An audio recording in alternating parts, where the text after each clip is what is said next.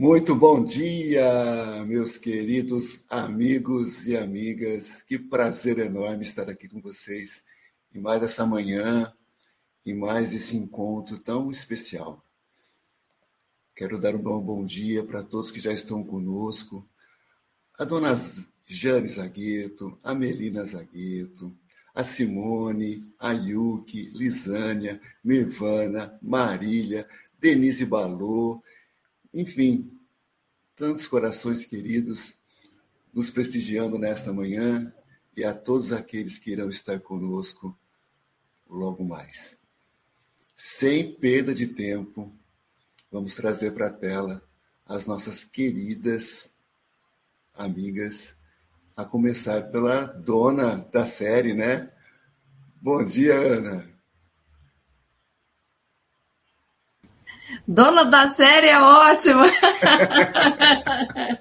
Bom dia, Paulo. Bom dia, queridos internautas, companheiros da série Temas da Vida. Estamos muito felizes de termos mais um encontro, mais um episódio para falar desse tema tão palpitante, né, Paulo? É um tema muito interessante. Falaremos sobre relacionamentos afetivos. Ai, e temos desafio da gente amar. Isso, isso, isso, vamos. É, isso. Os desafios de amar, perfeitamente. Vamos chamar a nossa convidada de hoje. Então. Vamos! Então, nossa, nossa convidada especial. Amiga, Roberta Zagueto. Bom dia, Ai, Roberta. gente, bom dia. Que alegria enorme estar aqui. Meu Deus do céu, estou emocionadíssima em poder estar aqui com essas pessoas tão especiais. O Paulo, amigo querido, Ana, olha, já está no nosso coração. A minha mãe já está aqui assistindo Jane Zagueto e a minha irmã, todo mundo aqui em casa já está apaixonado por você, viu? Ai, através dessa boa. série que a gente está te conhecendo. Que coisa boa. Ó, gente, a Roberta é carioca de mentirinha, porque na verdade ela é de Juiz de Fora. Mas ela já tem o nosso sotaque, então a gente já pode dizer que ela é carioca. Você sabe Nós que o pessoal de Juiz de Fora, o pessoal é. de Juiz de Fora tem um pouco de preconceito, né? O pessoal de Belo Horizonte chama a gente de carioca do brejo. Oh, tadinhos! Porque Juiz de Fora é muito perto do Rio, então a gente acaba tendo muita referência, né, do Rio mesmo. É. E aí a gente é carioca do brejo, mas é mineiro. Oh, mas é mineiro. Então, pão de queijo não pode faltar, né, De jeito nenhum. De oh, jeito nenhum. Já estou aqui tomando o meu cafezinho, porque mineiro, não vou dizer que depois do café está pronto para tudo, porque mineiro está preparado para tomar mais um café. Mais um café. e eu estou preocupado boa. aqui hoje com o meu sotaque, porta, porteira, portão. Né? É, duas cariocas, Paulo... gente. É, tá, a gente deixa, Paulo, você falar porta, porteira, tudo bem. E é isso, é, amigos. Maravilha. Roberta, você faz a prece inicial para a gente, por favor? Eu faço, eu faço. Eu vou fazer uma prece que eu acho muito bonita, na verdade, e peço que todos nos acompanhem aí é, é, no pensamento. Ela se chama Prece da Aceitação da Maria Dolores, através do Chico Xavier. E ela é assim. Se eu pudesse, Jesus, queria estar contigo para ser esperança realizada de quem vai pelo mundo, estrada a estrada, entre a necessidade e o desabrigo. Desejava seguir-te humildemente, sem méritos embora, para erguer-me em consolo de quem chora, mostrando consolo o coração enfermo e descontente. Queria acompanhar-te nos recintos, onde a dor leciona e aperfeiçoa, a fim de ser conforto junto dela e, manejando a frase terna e boa, afirmar como a vida é grande e bela. Se pudesse, Senhor, conversaria com todas as crianças para dizer que não te cansas de criar alegria. E seria feliz ao converter-me em modesto recado informando Jesus a todos os velhinhos que nunca estão sozinhos, porque segues conosco, lado a lado. Se dispusesse de recursos, Queria ser a vela, pequenina, acesa no clarão do sol que levas, de modo a socorrer aos que jazem nas trevas, fugindo sem razão da bondade divina. Entretanto, Senhor, sei das deficiências que carrego. Venho a ti como estou, e por isto mesmo rogo, não me deixe sós por onde vou. Se não posso, Jesus, ser bondade, socorro, paz e luz, toma-me o coração e, perdoando a minha imperfeição, esquece tudo que o meu sonho almeja e ensina-me, Senhor, com teu imenso amor o que queres que eu seja. Senhor Jesus, mestre amigo, ampara-nos no dia de hoje, que todos nós possamos ser envolvidos em fluidos salutares de paz e harmonia nessa festa espiritual que começamos agora. Muito obrigada, Pai. Graças a Deus.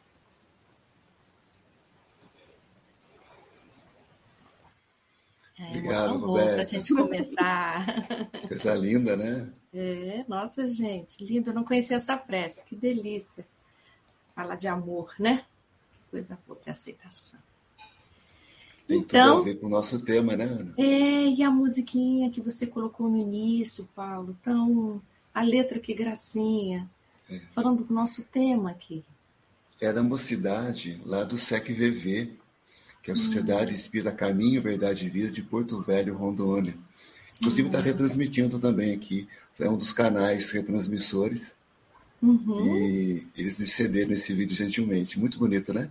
Nossa, nossa, perfeito. Você quer falar quem que está nos acompanhando aí, que está a nossa transmissão? Quero sim, olha só, bem lembrado. Temos conosco Web Rádio Fraternidade, um beijo para a Divina, para o Rubens, a Rai TV José Aparecido, o Renovando Consciências, um abraço para o Chico Leite, olha aí, Roberta, o Gese, beijo para a Ivana, a Fero, querido Pedro os amigos todos lá, o seu Pedro, o Centro Hospitalar de José, que é aí do Rio de Janeiro, da Ilha do Governador, o SEAC Jequié, da Bahia, temos conosco também o SEC-VV, que eu já citei, e os canais do Tarefeiros do Bem e também da Ana Tereza, aí do Rio de Janeiro. Muito bom, né? A gente consegue. Muito bom. Ó, quanta, quantos amigos parceiros. Que beleza. Legal demais. Legal demais. Bom, já estamos no quinto episódio, cujo tema, então, hoje é relacionamentos afetivos, os desafios de amar. Iremos manter o formato habitual, Teremos aqui em torno de 40, 50 minutos de uma troca de ideias entre a Ana e a Roberta. E depois a gente retorna aqui para a segunda parte com perguntas e respostas. Então, amigos, todos vocês que estão nos acompanhando ao vivo, podem enviar perguntas pelo chat, que eu vou trazer para essa dupla responder depois. O Ana, o Elahá, ele, ele batizou a Roberta de Betazag. Ah! Aí eu fiquei pensando assim, bom, eu tenho que achar um diminutivo para Ana Tereza também. Como Aí eu pensei assim, vai ficar assim, ó, Beta Zag e Ana Ti. Oh, então tá bom. Então tá bom, tá certo. Até já, pessoal. Já, Até já. Bom trabalho, meninas. Muito obrigada. Então, Roberta, que, que alegria ter você aqui com a gente. É um prazer. Aqui é o um encontro de amigos. Vamos conversar sobre amor hoje? Vamos, vamos. Hum. Alegria, alegria, alegria de estar aqui, né? De, é o sentimento que está no coração para a gente começar essa manhã de domingo abençoada, né, Ana? Opa! Porque, como Jesus disse, onde duas ou mais pessoas estiverem reunidas em seu nome lá, ele vai estar. Então, Sim, com o coração transbordando de alegria, ah, porque a gente está aqui desfrutando da companhia do mestre, né? Opa, graças a Deus, estamos com Jesus, não, precisa, não falta mais nada, né? Tá não tudo falta certo. mais nada. Então, Roberta, quando a gente fala de amor, é um negócio assim, a gente pensa, parece que amor é uma coisa que a gente tem, né? Eu tenho amor, não tenho amor, eu sinto amor, não sinto amor. E eu fico assim pensando, o Espiritismo fala para gente que o amor não é uma coisa que a gente tem ou a gente não tem, como se fosse uma camisa que a gente tem, um, um objeto que a gente tem, que amor é o princípio da vida, né? Então a gente é feito de amor. Como é que é isso? Por que, que às vezes a gente não se sente amando ou não se sente amado? O que, que você acha? Você Ana, pensa? Tem uma frase do meu poeta favorito, o mineiro como eu, e, bairrista mesmo, essa minha frase, né? Mas é, o itabirano Carlos Drummond de Andrade. E eu acho que a frase dele traduz muito a nossa relação com esse sentimento, o amor. A frase dele é a seguinte: a nossa capacidade de amar é limitada e o amor é infinito. Esse é o drama. Hum. E ele foi muito assertivo, né? A gente vai desenvolvendo a nossa capacidade de amar. Essa, é, é, é o, o Drummond ele traz essa pérola para a gente e mostra como é difícil para a gente acomodar o oceano dentro de um copo, né? E à medida que a gente vai se burilando, se melhorando, a gente vai aumentando um pouco a nossa capacidade de amar, o nosso, nosso entendimento desse sentimento tão sublime. Tem uma música que eu gosto muito, que é do Orlando Moraes, e ele canta, é, a música se chama Logrador. E essa música, ela, ela fala assim em, algum, em um momento da, da música. É, e para que os sócios vis do amor, rancor, dor, ódio e solidão, não mais consumam o meu vigor, amado e amor, banir-se-ão. Então, para nós ainda, nesse momento que a gente está, mais ou menos alguns graus acima, uns graus abaixo, mas de uma maneira geral, o amor ainda vem com alguns sócios, né? Uhum. Alguns companheiros que enfraquecem, que não nos deixam ainda vivenciar, transpirar esse sentimento sublime e que muitas vezes acaba até por gerar alguns comprometimentos para a gente no futuro, né? Eu tenho uma história que eu queria trazer para vocês. Eu fiquei, eu fiquei eu conheci essa história mais ou menos umas duas ou três semanas. E aí mostra o quanto a gente ainda tem dificuldades. Né? Na, na, nos nossos relacionamentos amorosos, é lógico que eu digo assim, relacionamentos amorosos, a gente fala isso do companheiro e da companheira, do filho e da mãe, né, dos irmãos. A gente ocupa tão diferentes posições ao longo da nossa jornada né, espiritual. E aí, é, é, mas a gente às vezes ainda fica é, muito equivocado né, na forma que a gente vai é, é, vivenciar esse sentimento. Olha que história interessante. É, nos nossos vizinhos aqui, argentinos, tem o cemitério ah, da Recoleta, na capital argentina, Buenos Aires. E é um, é, ele é um cemitério muito famoso, muito conhecido, fica numa região muito nobre da cidade de Buenos Aires e ele é um, praticamente um museu a céu aberto. O, cemitério, o cemitério da Recoleta é praticamente um museu a céu aberto. Ele é um dos cemitérios mais visitados do mundo. É, perde só para o Père Lachaise, em Paris, onde estão inclusive os restos mortais de Allan Kardec. Mas essa região da Recoleta é muito visitada e o cemitério também. E lá estão enterrados é, grandes personalidades argentinas, é um cemitério que tem é, é, só famílias muito ricas poder, por, tinham acesso a, a ser enterrados lá. São mausoléus enormes de mármore, é tudo muito. tem muita ostentação nesse cemitério, inclusive Evita Peron está lá. Ah. E, é, só que aí, né, um dos mausoléus mais visitados do cemitério da Recoleta é o da família Del Carril. Por quê? Salvador Del Carril que é um, uma personalidade argentina, foi ministro, foi governador, é, um dos mausoléus mais visitados é o dele. Ah, não por essa ilustre figura que ele representa na história da política argentina, mas porque ele tinha um relacionamento muito conturbado com a sua esposa, de nome Tibúrcia. Parece que ela era meio gastadeira, assim. Mas e com aí... esse nome também, né? Tibúrcia. E aí ela acabava, ela gastava muito. E apesar dele ser um homem muito rico, de muitas posses, chegou um ponto que as brigas do casal eram famosas, eram conhecidas. E chegou num ponto em que eles tiveram uma briga tão feia, tão feia, que ele escreveu uma carta aberta falando que ele não se responsabilizava mais pelos, pelas dívidas que a mulher fazia, que ele não ia pagar mais nenhum centavo. E eles, então, a partir daí, ficaram 30 anos casados, mas sem se falar.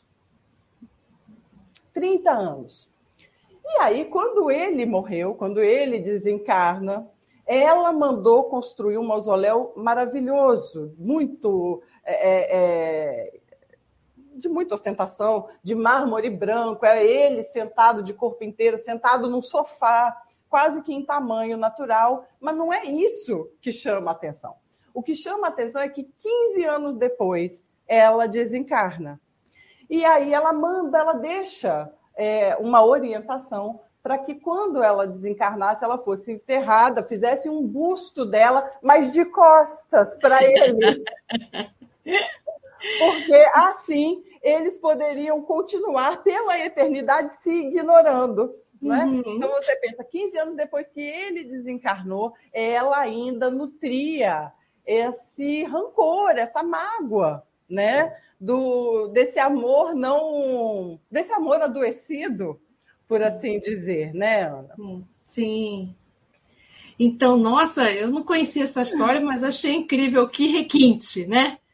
Eu estava aqui pensando, os relacionamentos afetivos, é, nesse episódio de hoje especificamente, a gente está falando dos relacionamentos não consanguíneos, né? A gente já falou dos relacionamentos pais e filhos, né? Hoje a gente está se referindo aos relacionamentos não consanguíneos. E eu fico pensando, o desafio que Deus tem para esse papel que a gente desenvolve. Uma coisa são os laços consanguíneos, assim, gente, quem é sua mãe, quem é seu pai, quem é seu filho, quem é seu irmão, é para sempre nessa existência. Mas não tem ex-mãe, ex-pai, né?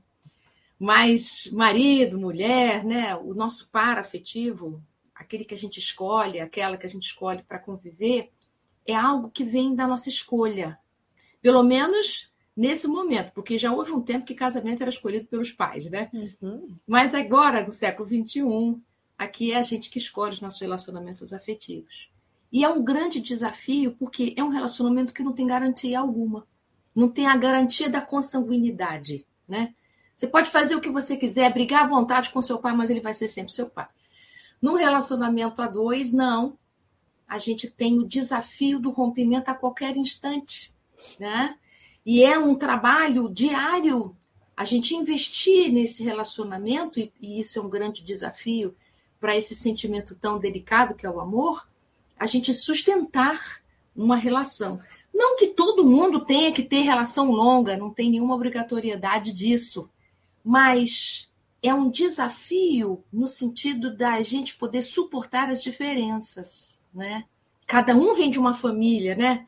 Com valores e, histórias, bagagens tão diferentes. Aí a gente vai conviver, minha nossa senhora, tudo é complicado. Onde é que bota a escova de dente, onde bota o chinelo, e etc.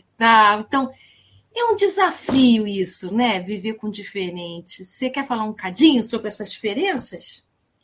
É, é um desafio e a gente nem sempre está preparado, né? Você falou da gente ir construindo, quando começa lá o namoro, né? E a gente vai, esse tentando construir esse relacionamento não consanguíneo, eu estava me lembrando, semana passada é, é, foi o dia do o famigerado dia dos namorados. Namorados. Né? e aí, esse ano eu acabei me lembrando de um episódio, a minha mãe está assistindo, ela vai se lembrar disso, porque eu saí da loja e, e liguei para ela para comentar sobre isso. Já tem bastante tempo. Eu estava escolhendo um cartão numa papelaria e eu fui abordada por uma moça que falou: Você pode me ajudar a escolher um cartão para o meu namorado? E aí, isso depois acabou se configurando numa tarefa bastante difícil, Porque ela não. Nem conhecer o namorado é complexo, né? E ela queria um cartão de amor que não falasse de amor. Ela não queria deixar o sentimento dela explícito. Ela não queria se deixar vulnerável. Quase um, um, um cartão que dissesse assim: olha, talvez eu te ame. Talvez. Não conte com isso, é uma possibilidade. Ela, tava, ela tinha perdido completamente a espontaneidade de, do namorar, do amor, porque não era o amor que estava é, é, liderando ali a, a, a, intenção dela, era o temor. Né? Ela uhum. tinha medo de se expor. Então, a gente acaba, quando a gente vai procurar esse relacionamento amoroso, no popular, né, a gente acaba buscando uh, a metade da laranja, a tampa da panela, a alma gêmea, né? E a gente se depara muitas vezes com o bagaço. Descobre que a panela é a panela de pressão e não encontra a alma gêmea, mas encontra, na verdade, algemas. Né? A gente tem uma piadinha, vou, não vou conseguir não contar, que é muito engraçada. É, uma mulher tinha ido para a beira do rio coletar gravetos. Ela foi com seu machado porque ela precisava de uma lenha para o seu fogão a lenha para fazer comida para sua família. E ela foi, e ah, quando ela deu a primeira estocada com o machado, o machado dela caiu no rio. E ela começou a chorar desesperada, e Deus então se faz presente e pergunta: mulher, por que, que você está chorando? E ela fala: meu machado caiu na, no mar, na água e eu preciso no rio e eu preciso dele para levar lenha para minha casa. Deus então tira de dentro do rio um machado de cabo de ouro maciço. É esse o seu machado? E ela fala: Não, não é esse o meu machado. Deus então tira do rio um machado de prata cravejado de pedras preciosas. É esse o seu machado? E ela fala: Não, não é esse o meu machado. E aí então Deus tira aquele machado simples de cabo de madeira e ela fala: É esse, é esse o meu machado. E aí Deus feliz com aquela honestidade, com aquela nobreza, manda ela embora para casa com os três machados de presente. Ela chega em casa, conta para o marido a, a, a, benesse que tinha acontecido com ela. Olha que alegria, eu ganhei três machados, mas o marido não engole aquela história. Está meio cocotado isso. Está meio esquisito. Eu quero ir com você lá na beirada do rio. Homem nem nunca faz isso, né, Ana? Nem tira a alegria da mulher. Mas é, ela, ele então, ela resolve levar ele para a beirada do rio com ela.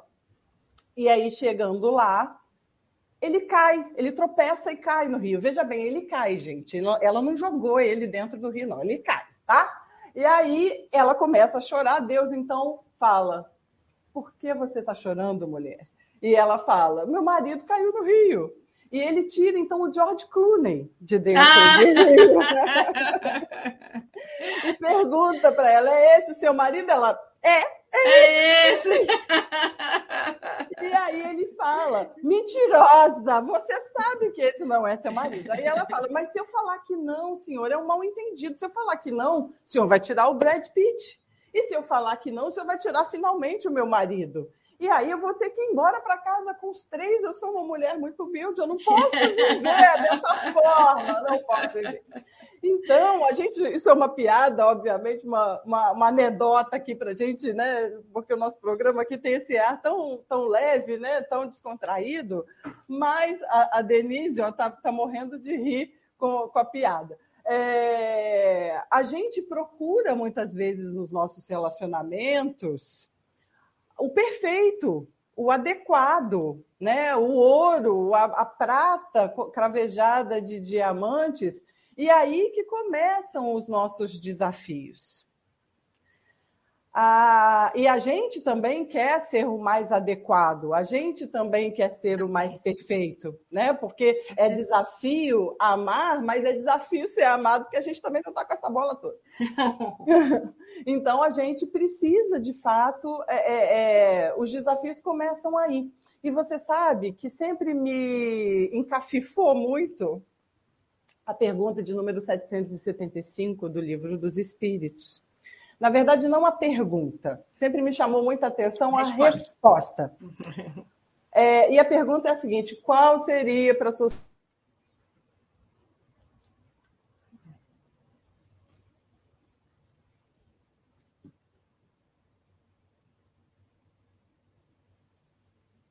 mais intenso, exacerbar, aumentar quando a gente fala de doença, é reaparecer com sintomas mais fortes, agravando né, os, sintomas da doença, e o egoísmo acaba, de fato, sendo uma doença da alma. Mas a espiritualidade, de fato, ela é muito sucinta e muito direta.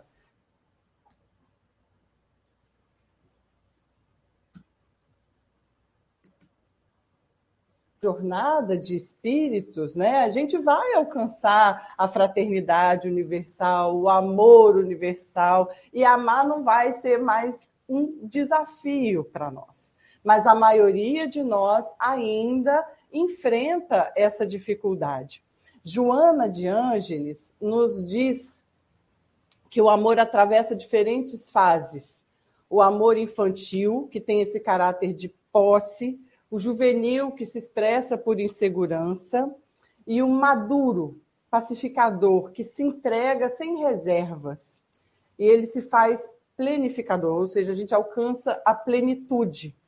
A ambição, a posse, essa inquietação que gera tanta insegurança, ciúme, incerteza, ansiedade afetiva, cobra atenção, carinho, a necessidade de ser amado caracteriza um estágio ainda infantil, obsessivo, dominador, que pensa exclusivamente em si e não no, no ser amado, né?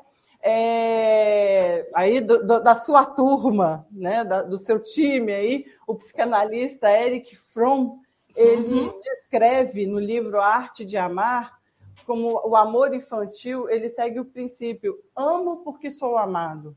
Ou o amor e o amor amadurecido se pauta pelo sou amado porque amo, de uma forma que o amor imaturo fala amo-te porque preciso de ti.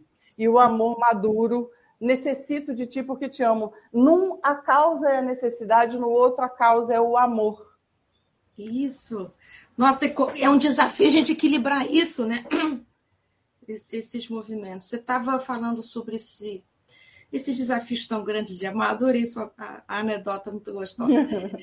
É, eu fico aqui pensando, quando a gente vai amadurecendo e a gente vai tendo alguns relacionamentos, às vezes a gente sofre tanto nos relacionamentos que a gente vai retraindo e a gente vai ficando defendido, achando que não pode se entregar tanto assim. Olha, isso não acontece só entre é, relacionamento de par. Também acontece muitas vezes uma mãe, um pai e seus filhos, quando tem um filho muito complicado, um filho em que o relacionamento é muito estressante, é, o coração vai se fechando naturalmente, não é? E o nosso grande trabalho aqui, reencarnado, já que a gente está aqui para aprender a amar, é a gente poder sustentar o coração aberto. Porque é como se a gente só pudesse ter o coração aberto para relacionamentos bons. Os relacionamentos em que nos, nos acabrunham, né? que nos apertam o coração, que deixam a gente aflito, sobrecarregado. A nossa tendência é fechar, mas se a gente continuar no fechado, se a gente continuar na defesa, a gente perde a oportunidade de desenvolvimento. Então é como se a gente dissesse internamente, mas eu nunca mais vou amar. Para sofrer desse jeito que eu estou sofrendo tanto, eu nunca mais vou amar. E como amor não é uma coisa que a gente tem ou não tem, é algo que é fluxo, né? Eu gosto dessa definição assim, amor é fluxo. Eu sou aquele lugar de passagem, né? Eu gostei da sua ideia aí do oceano e do copo. É isso. A gente é o copo. Então a gente é o lugar de passagem, por onde o amor flui. Eu posso estar tá mais fechado e aí esse amor que passa por mim, né? Ele vem assim gotinha, ou eu posso estar tá mais aberto e esse amor que passa por mim em direção ao mundo, em direção aos outros, encontra mais espaço de manifestação e de expressão. Então, cada drama que a gente passa, cada trauma que a gente passa, a tendência é a gente fazer uma retração, e o nosso trabalho é de não, é difícil, mas eu vou aqui sustentar meu coração aberto, sustentar meu coração aberto. Então, sustentar o coração aberto não é porque eu sou uma pessoa legal, é porque aquele que fecha seu coração adoece, né? A gente vai ficando seco, a gente vai ficando amargo, vamos ficando céticos, desconfiados do amor. Nós nos fechamos para os outros sem nem mesmo conhecer esses outros, né? Estou aqui me lembrando de uma situação que para mim foi um desafio, né? Meu filho faleceu tem seis anos atrás, mais ou menos. E meu neto, os dois, nasceram ano passado e nesse, né? Teve um que nasceu em 2021 e um nasceu agora, em 2022. Quando o primeiro nasceu, eu entrei numa crise com o meu coração, né? Quanto eu ia é, me abrir para aquilo, porque eu me encontrava com o coração assim, não amar dói muito, sabe? A gente deve amar mais ou menos, comedido. E eu olhava para aquele bebê maravilhoso, delicioso, totalmente aberto, o inverso de mim. E eu olhando para ele, falei assim: olha, eu não sei como é que vai ser eu e você. Eu não hum. sei como é que vai ser, porque é, eu queria ter te encontrado antes de eu ter sofrido tanto. E talvez eu fosse mais livre para estar aqui com você, mas está difícil, né? Você é maravilhoso, não é com você, é comigo, né? E eu fui me trabalhando para isso, né? Mas eu quero abrir, quero me deixar gostar dele, eu quero deixar, eu quero, eu já gosto tanto dele, deixa eu gostar. E eu fui me trabalhando, pensando, sentindo com ele, mas as crianças são maravilhosas, né? O trabalho foi mais dele para mim do que eu para ele. Porque ele, com a naturalidade que um bebê tem, de abrir os braços, de se julgar e de me divertir, eu fui confiando de volta. E amar vale a pena sempre, mesmo que dure pouquinho. Porque eu acho que a gente fica meio assim, eu, eu ficava um pouco assim, só vale a pena se durar muito. Durar pouco é melhor não gostar, não, porque a gente vai perder, vai sofrer, vai ficar sozinho e tal. E aí chegou o segundo, olha isso, né? Chegou o segundo. Para arrebentar as portas. Para arrebentar de, de vez. né? Tipo, como assim você vai ficar aí aprisionada, deixa de bobagem e tal. Então agora estão os dois aqui, é uma delícia estar com os dois. E eu num esforço e um trabalho diário que é para mim de sustentar meu coração aberto. Porque é como se a gente tivesse na iminência de sofrer a qualquer instante. Né? Ana, eu estou então... lembrando tanto da minha mãe quando vieram os netos.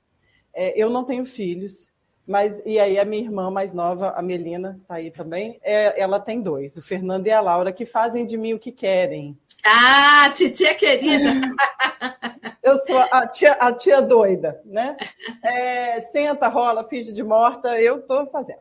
Mas o. E eu lembro da minha mãe falando é, ah, meu Deus, mais dois para a gente se preocupar.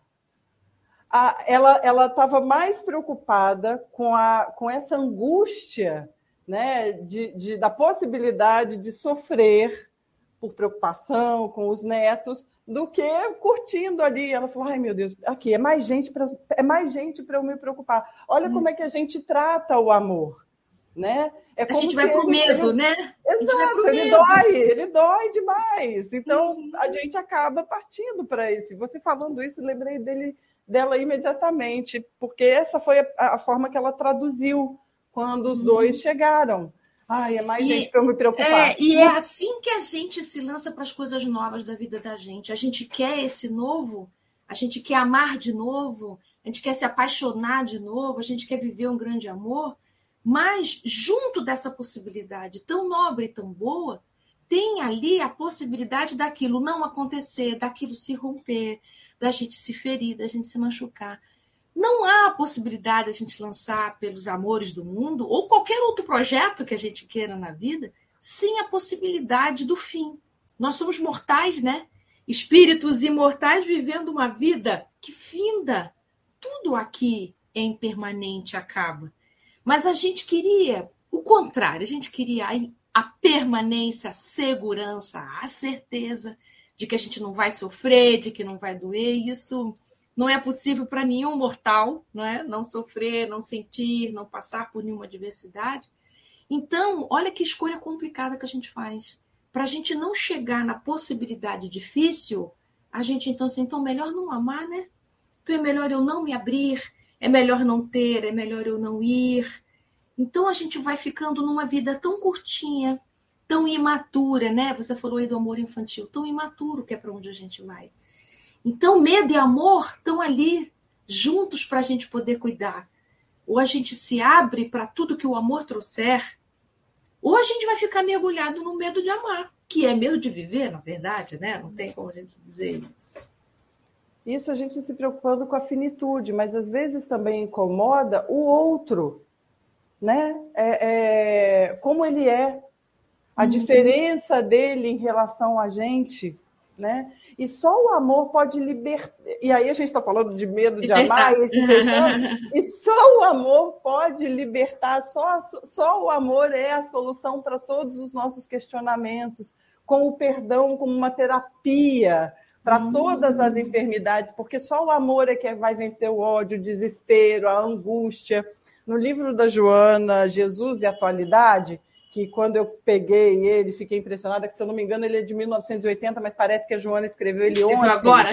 É, impressionante. É, é, é, ela fala do, de, quando ela pega Jesus e o amor, ela, ela exalta como que Jesus atuava com o amor, em todas as circunstâncias. E ela, ela fala, por amor elegeu o samaritano desprezado para fazer dele símbolo de solidariedade com amor liberou a mulher equivocada, tirando ela do complexo de culpa. Por amor atendeu aquela estrangeira que pedia socorro para aquela enfermidade humilhante. De amor estava sempre repleto o seu coração e as suas mãos para derramar sobre todos, fosse o cobrador de impostos, a adúltera, o filho pródigo, sobre, sobre todos esse amor. E aí, é, é, é, bem no ponto em que você diz, ela, ela ressalta uma coisa: o clímax do amor se encontra naquele sentimento que Jesus ofereceu à humanidade e prossegue doando na sua condição de amante não amado. É verdade, é verdade. Porque a gente está falando né, de, de um amor é, é, que a gente se fecha para ele porque a gente tem medo de sofrer e Jesus nos ama infinitamente, mas a gente não retribui o amor dele. a gente acha assim, não, ele é PHD, Jesus não conta, né? Jesus não conta, né? Mas é esse amor de Jesus que tem que nos inspirar. E muitas vezes a gente é, é, se confunde. Eu sou importante, mas não mais importante que ninguém eu tenho qualidades e o outro ou os outros também as têm. Uhum, uhum. Eu tenho as minhas más tendências e os outros também. Eu quero ser feliz e o outro também. Então é preciso que a gente compreenda, né, esse que a gente coloca às vezes a nossa felicidade em coisas transitórias. E a gente uhum. só vai encontrar o equilíbrio quando nós e o outro, a gente não colocar mais em nada que vai ser tão alterado, tão volátil, mas sim nas leis divinas de amor. Uhum. Nossa, você estava falando sobre esse, ou também, o outro também, né? Nós, lá na nossa casa espírita, no Tarefeiros do Bem, a gente tem um atendimento fraterno, seguido de um passe. E nós atendíamos um casal que não tinha filhos. Um casal de, já de uma certa idade, assim, perto de 80, mais ou menos assim. E ele era cego e ficou cego ao longo do tempo. Ele teve alguma doença que eu não me recordo e ele ficou cego ao longo do tempo.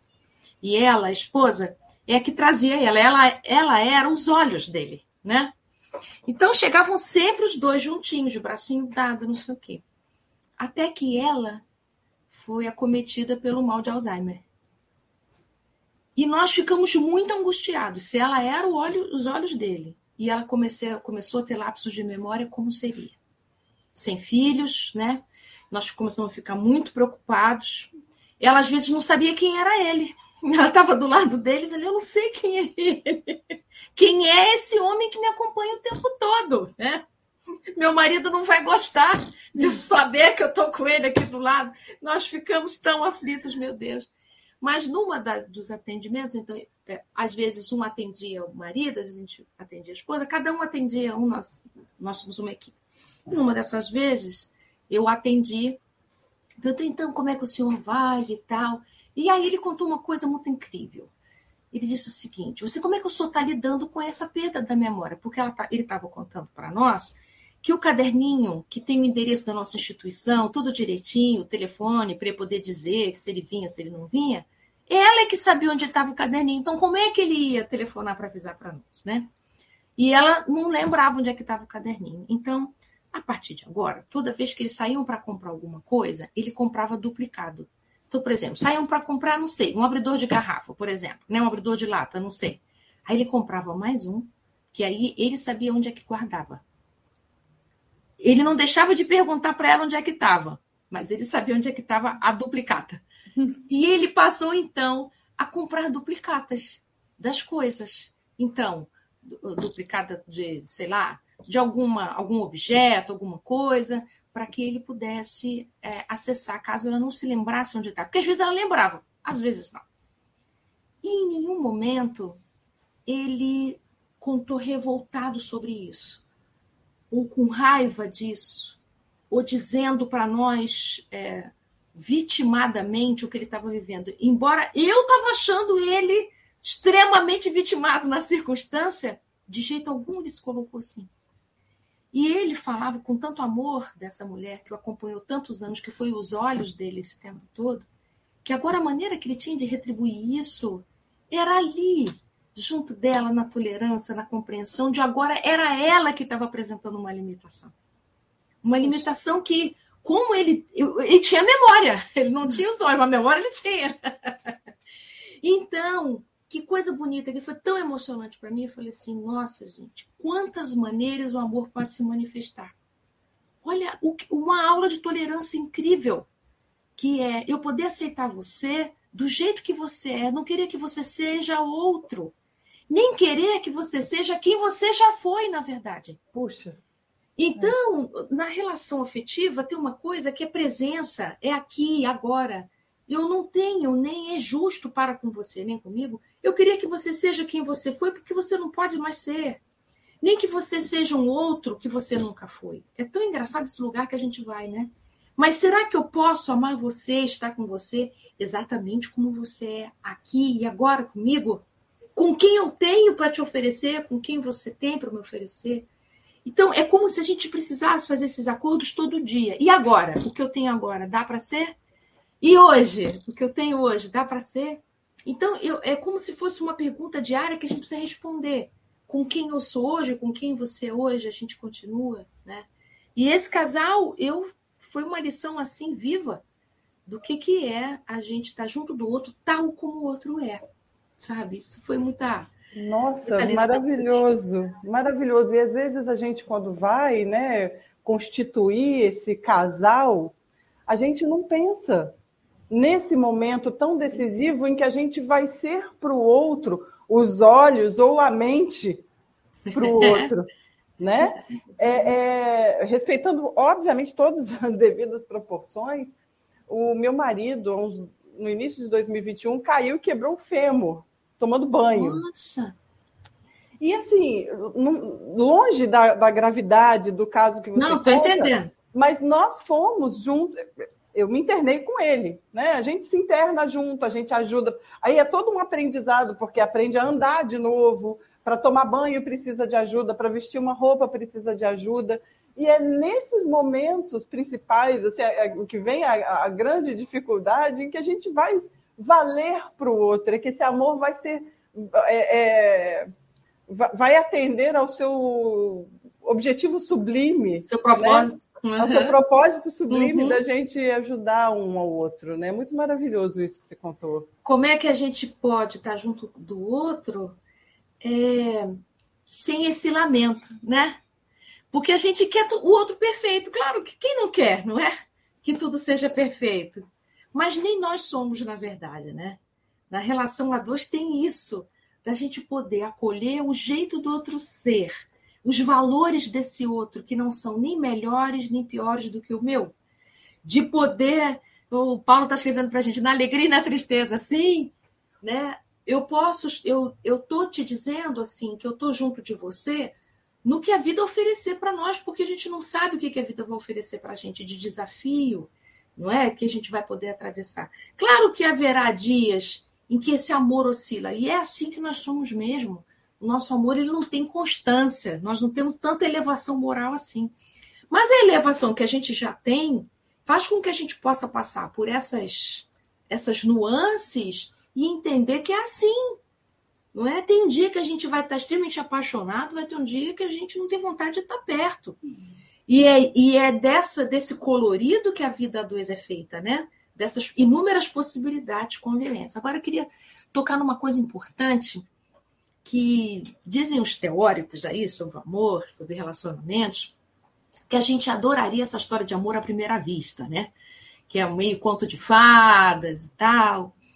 E o que a gente vai entendendo é que o amor à primeira vista, ele é muito carregado das nossas necessidades familiares, das necessidades que a gente trouxe da nossa história de vida. Que quando a gente chega na vida de alguém, já se passaram, sei lá, uns 20 e poucos anos, talvez, não é? Então, mas o que, que eu vim carregando de carências esses 20 e poucos anos, né? E aí eu chego no meu relacionamento afetivo ainda com essa sede, com essa fome que eu ainda não resolvi até então. Então, eu posso ter sentido muita falta de mãe, posso ter sentido muita falta de pai, posso ter sentido muita falta de proteção, posso ter sentido muita falta de segurança, muita falta de irmandade, de parceria. As coisas, todos nós temos um monte de buraquinhos, né, de faltas. E aí a gente chega no relacionamento afetivo, é como se aquele que está chegando na nossa vida, ah, meu Deus, vem me salvar, né? Ela vai ser a mãe que eu não tive, ela vai ser a irmã que eu não tive, ele vai ser o pai que eu não tive, enfim. E o relacionamento ele fica carregado dessas expectativas tão velhas, né? Tão mal cuidadas na vida da gente. Então, por isso que eles falam que o amor à segunda vista é melhor. Quando você limpa melhor os olhos e olha mesmo quem está ali. Quem está ali não é o substituto de ninguém da sua família. Embora nos nossos relacionamentos a dois a gente possa ocupar alguns lugares desse, não é? Quando você deu o exemplo aí do hospital, aí naquele lugar um pouco materno, né? Um pouco de enfermeira, a gente habita muitos lugares mesmo. Às vezes a gente é um pouco filho, um pouco irmão, um pouco amiga, um pouco isso. Mas é muito importante entender que é só um pouco. A gente vai, visita esses lugares, mas a gente precisa voltar para o nosso lugar de par. Tem alguma coisa que você pode falar para a gente sobre isso? Isso Olha, é colocaram muito... aí, ó. Amar as perfeitas imperfeições, que lindo! Ah, a Melina, obrigada, é Melina. É Linda, essa entende, tá ótimo. É exatamente as perfeitas imperfeições, isso. É, é, injusto, né, Ana, quando a gente muitas vezes coloca no outro a expectativa dele suprir 100% das nossas é, é, carências. Como você disse, a gente, de fato, a gente ocupa temporariamente esses lugares é, é para ajudar, né? Ah, hoje, poxa, eu estou precisando de um colo você pode hoje ser meu pai, né? Ah, hoje eu estou aqui doentinho, estou gripado. Pode cuidar de mim como uma mãe?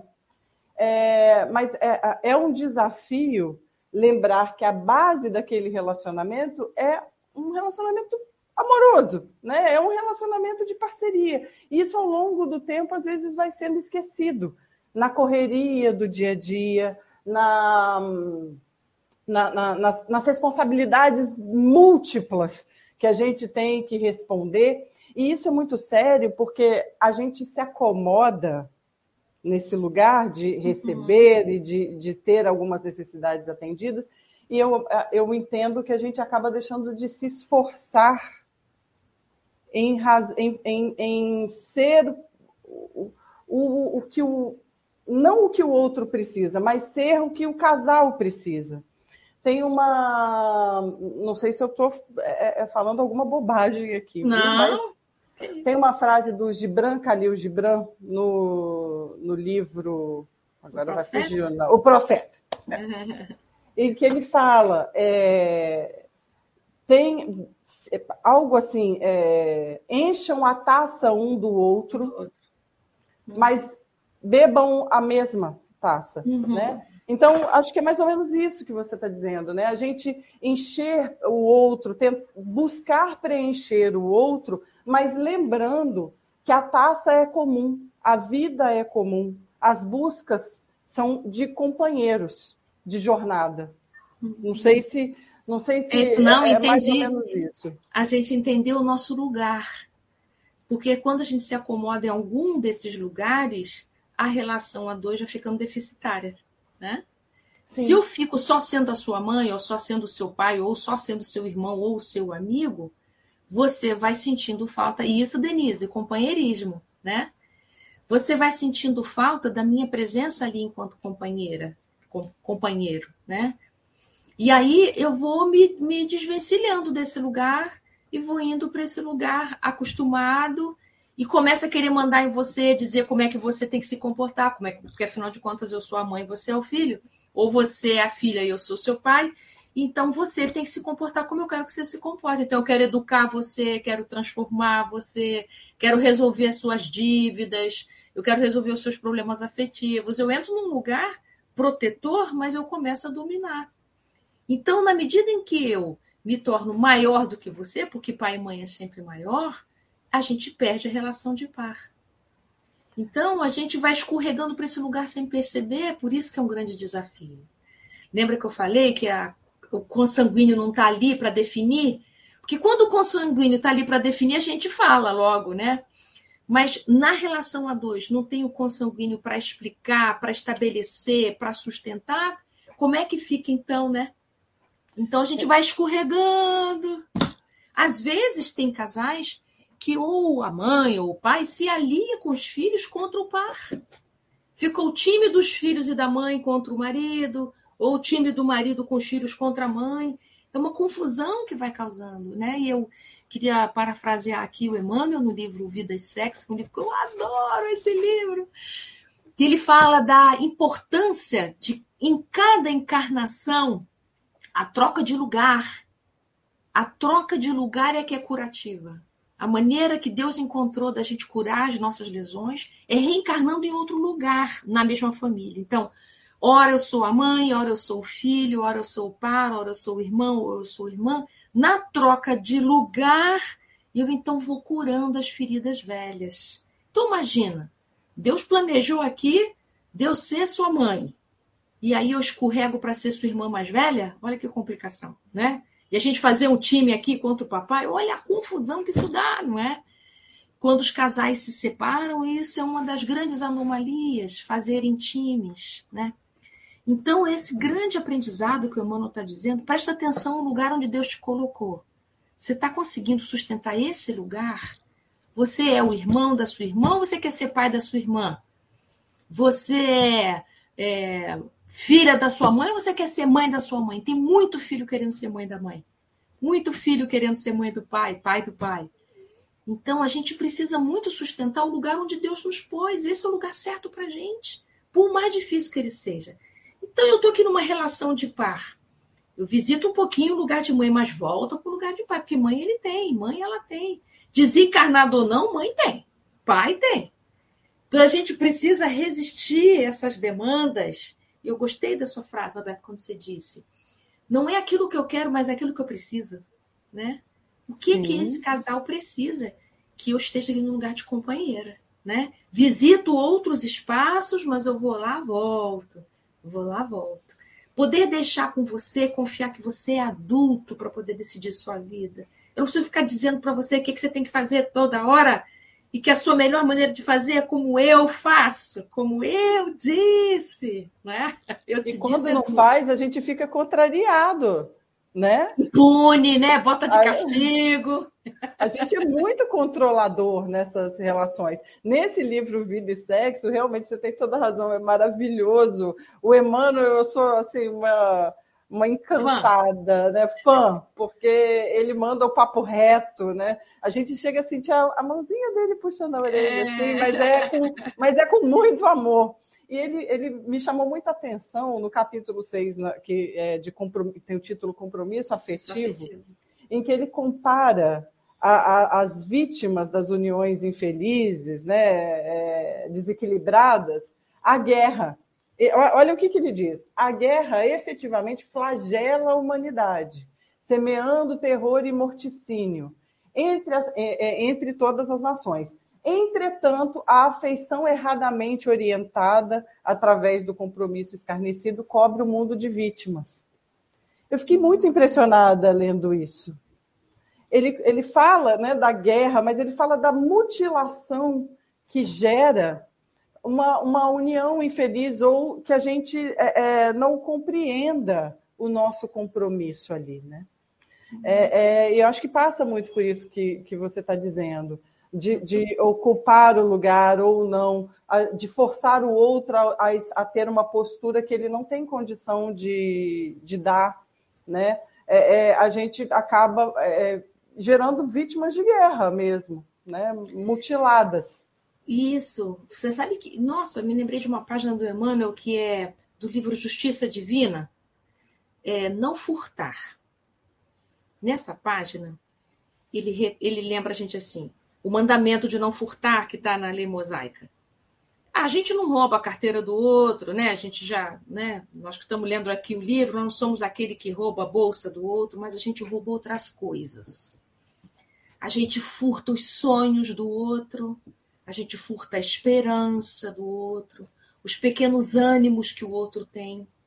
Então, entre um casal, isso acontece demais. E é tão demais que a gente acha isso natural. Quando a gente está numa festa em família, faz, falar mal do parceiro, contar todos os defeitos do parceiro ou da parceira, em forma de graça, em forma de piada, né? desqualifica, mostrando como eu sou melhor, porque na verdade nas entrelinhas eu estou dizendo isso. Quando eu digo que o meu par ele é falha, ela é falha, né, faz coisas erradas, eu estou dizendo junto com isso que eu não falho, que eu sou bom a beça, que eu sou sensacional. Então, esse é o tipo de brincadeira que eu não participo. Nem numa roda, e nem, claro, muito, muito menos eu inventando essas coisas, mas quando eu estou num ambiente que tem esse tipo de brincadeira, que é, é escarnecer, aumentar a falha do outro, é o tipo de coisa que o cristão precisa se negar a participar. Então, quando a gente tem um relacionamento em que a gente furta a alegria, o outro conta um sonho, ah, tenho vontade de fazer isso, aí eu, o parque, já estou magoada com 350 coisas, aproveito esse momento e boto todas as mágoas de volta. Para você fazer igual aquilo que você fez dia tal, na outra reencarnação, e há 200 anos atrás? Não, isso. Então, nós somos, nós estamos rompendo um dos mandamentos da lei mosaica, que é a gente furta sim. A gente furta ânimo, a gente furta esperança, furta sonhos dessa maneira. E às vezes, a nossa intenção até é proteger o outro de uma queda, às vezes é. Ah, se eu deixar ele sonhar demais, vai cair lá de cima, né? Às vezes é isso. Às vezes eu estou querendo até me proteger da decepção ou da frustração. Mas é muito importante a gente, ao invés de furtar, a gente ajudar o outro a pensar, talvez em vez da gente vir com uma foice, com um machado, a gente poder colocar junto a nossa preocupação. Olha, me preocupa quando você fala isso, né? Então, a gente tem muitas maneiras de poder estar junto sem ser roubando, né? O afeto, o ânimo e a vontade dos nossos parceiros. É isso. Muito bem. Olha, já são 11 horas, Paulo. Então, vamos às nossas perguntas? Vamos a elas. Temos várias aqui. Meninas, que conversa gostosa, hein? Nossa, eu tô com vontade de pegar o metrô aqui e aí, na Ana, dar um abraço dela. Ai, ai, ai, a gente continuar DRT, DRT. É, eu fico com inveja, porque eu tô mais longe. Aí, fica aí tem que ser avião para te encontrar. É, aí não dá, Roberta. E aí, você pensou no seu casamento, Paulo? Ah, sempre pensamos, né? Hum. Sempre uma reflexão, né? E a responsabilidade depois, né? Agora, porque depois que terminar a live, eu tenho que encarar o senhor Felipe. Mas você fala tão bonitinho, hein? Ô, Ana, falando em casamento, ah. a Flávia Teodoro colocou no comecinho da live sobre a live do mês passado com. Ah, sobre a criança marido, né? interior. Né?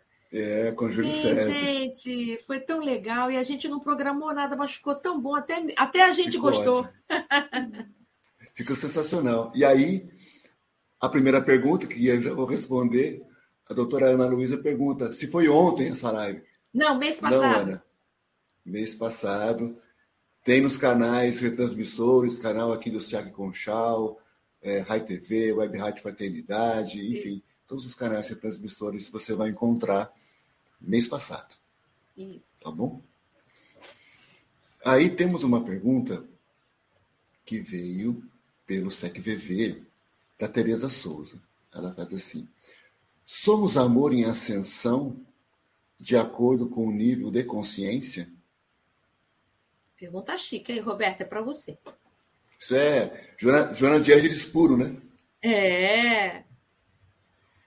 Joana de Ângeles diz que sim, que a gente vai é, apurando a nossa capacidade de amar, né? A gente, a partir do momento que a gente, através das diferentes experiências, as diferentes encarnações, a gente vai apurando a nossa possibilidade moral e aí com isso a gente vai ascendendo na nossa possibilidade, para usar a palavra que você utilizou, ascendendo na nossa capacidade de amar, né, Ana? Isso, Não, super bem respondido. Muito bom. Paulo, continue. Eu estava me lembrando outro dia de uma reflexão assim, né? O evangelista João diz que Deus é amor. Se Deus é amor, a lei divina é lei de amor. Quando aprendemos que a lei divina está na nossa consciência, essa lei é de amor. Então, é o, como diz a Joana, né? É o despertar da consciência que já vai revelando esse amor que nós já trazemos íncito em nós. Né? Então, é, é pôr para fora aquilo que está dentro. Né? Isso, só completando isso que você está falando, bacana, Paulo, assim. Amor não é uma coisa que vem de fora. O que, o que acontece com a gente é uma ampliação da capacidade da gente conseguir amar.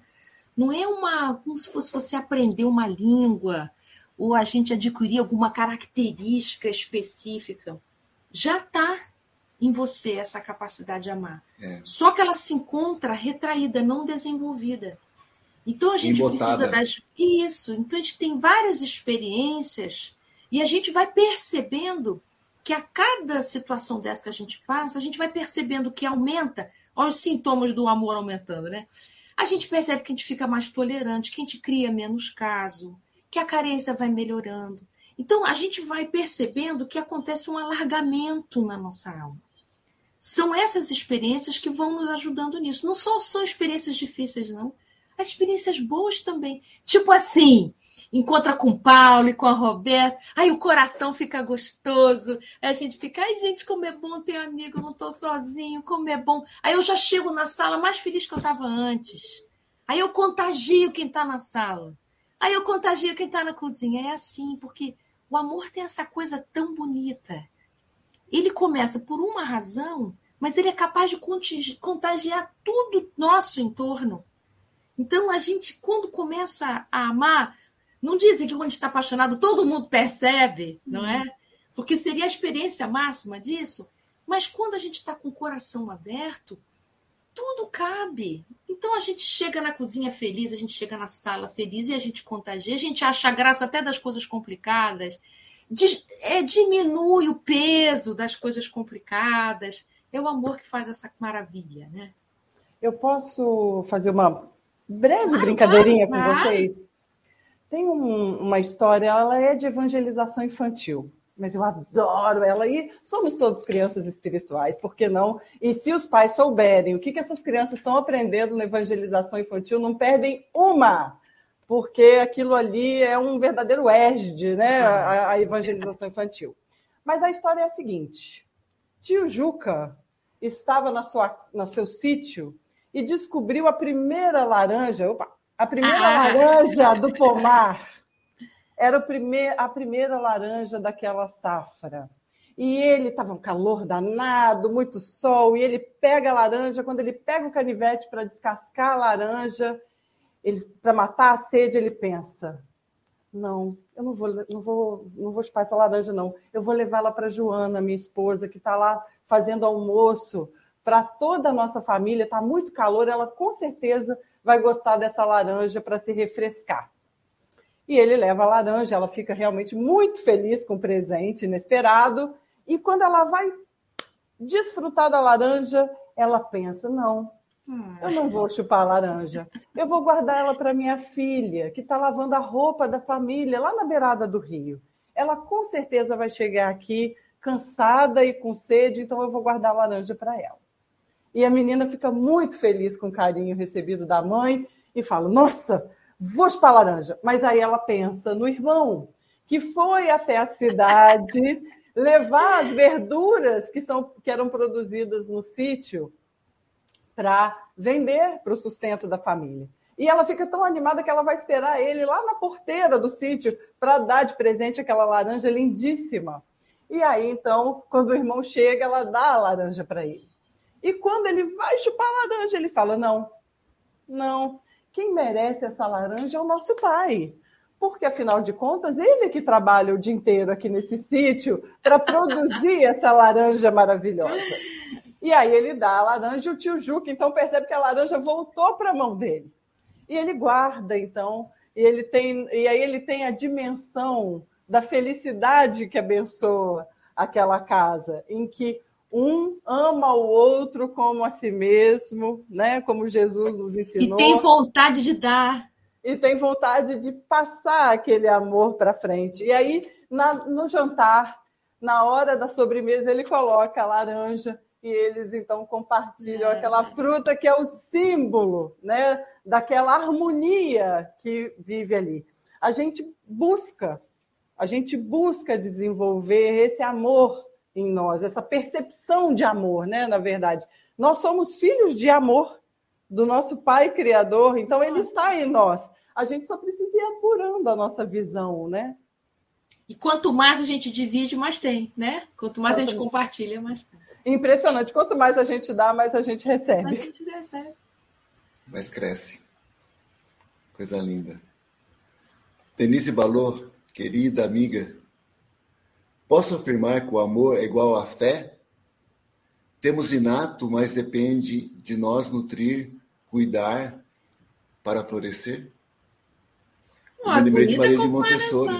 É, fala, fala, Paulo. Maria de Montessori diz que Educar é tirar de dentro. Hum. Né? Então, quando você tira de dentro aquilo que já está lá, é essa construção. Né? Isso, isso, Denise. Isso que você falou sobre o amor, também concordo com você. Assim como a fé, se a gente não exercita, igual um músculo, né? Se a gente não exercita a fé, atrofia, fica difícil. A gente vai ficando sequinho, amargo. O amor também, né? A gente precisa cuidar para florescer. Quer falar, Roberta, algo? Eu lembrei de uma comparação que, que eu vi falando que de fé, né? Que ela é uma rocha, é uma pedra para gente. E que muitas vezes essa, a nossa fé, a gente pode comparar ela a uma pedra, na verdade, de gelo.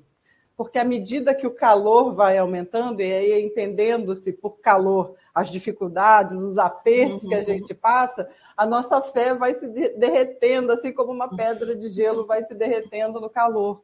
Então, o nosso amor, ele também, como a fé, ele precisa ter raízes mais profundas, né? Uhum. Cuidada, desenvolvida. Aí entra o nosso esforço diário, né? A nossa disciplina, disciplina, disciplina, como o, o, o Emmanuel disse para o Chico, né? Para desenvolver todo aquele trabalho que o Chico ia precisar que, que, ele, que, que era o, o que é mais essencial para ele? Disciplina, disciplina, disciplina. E às vezes a gente não tem essa disciplina em desenvolver em nós a fé, a, a, esse amor, a aplicar esse amor através da caridade, que é o amor em movimento, desenvolver o perdão, que é uma das faces do amor. Né? Então é, é, é, é um exercício. E a gente está aqui, eu costumo brincar que não é, a gente não vem para esse planeta aqui com, com passaporte, a gente não vem passear, não é turismo, a gente vem com a carteira de trabalho. Né? E a, ah, gente, a, gente, a, gente, esquece da labuta muitas vezes, fala, a gente pensa, amanhã eu faço.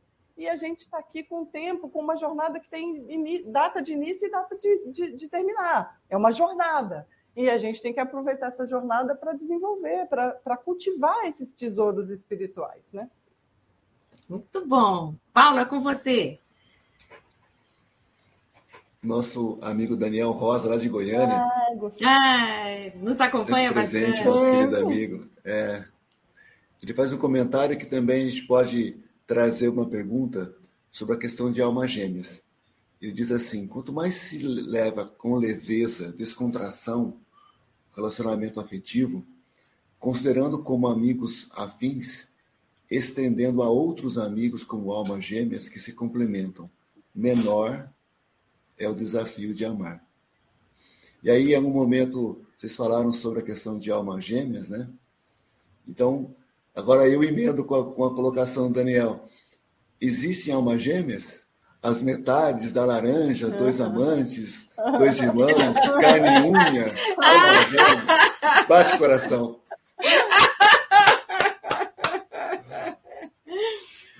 Olha, eu acho que no nível evolutivo que a gente se encontra, alma gêmea é difícil. Nem sei se seria bom para a gente isso, porque a diferença faz bem para a gente. A diferença é necessária para a gente. Uma mãe e um pai têm filhos, a gente diz que ama tudo igual. Isso não é verdade, a gente não ama tudo igual. A gente ama. É bom que seja diferente. Os filhos são diferentes, são espíritos diferentes, singulares. Cada filho requer da gente algo diferente do nosso coração. Não dá para a gente comparar o quanto a gente ama um, ama o outro. A gente ama tudo diferente. E os nossos pares afetivos também, não importa se é seu primeiro relacionamento, segundo ou terceiro, cada um sabe de si. É, cada um, a gente vai diferente para o relacionamento diferente, é seguinte, é porque a gente vai adquirindo uma bagagem, um amadurecimento tal. Então, eu não acredito que haja uma gêmea. Mas a gente pode entender que não precisa ser sofrido o relacionamento a dois. O relacionamento a dois pode ser um relacionamento harmônico, sim. Não precisa ser metade da laranja, a tampa da panela, né? É engraçado isso. Tampa né? da panela de pressão. De, é, né? Não precisa ser. Nós podemos ser aquele que está do lado, o companheiro, a testemunha, aquele que está junto na, experiência. Tem uma coisa que eu queria dizer, apoiada aqui na Joana de Ângeles, eu gosto muito do livro dela, Em Busca da Verdade. É um livro que ela fala muito sobre a nossa criança interior. Fala muito sobre essas nossas carências mal resolvidas, nossas feridas mal curadas. Sabe resfriado mal curado? Aquela sinusite mal curada que você toda hora pega uma gripe de novo, pega uma gripe de novo, pega uma gripe de novo. Assim, nossa alma ferida. Então, nos relacionamentos afetivos de adulto, prestem atenção que as nossas feridas da infância, da adolescência, todas voltam. Voltam com uma coisa, com o propósito de serem curadas. Mas se a gente não sabe que é isso que está acontecendo, a gente toma como se fosse pessoal. E a gente acha mesmo que está acontecendo aquilo entre eu e você. Um exemplo simples: vamos imaginar que eu tenha vivido na minha infância rejeição. Vamos imaginar que tenha acontecido isso, né?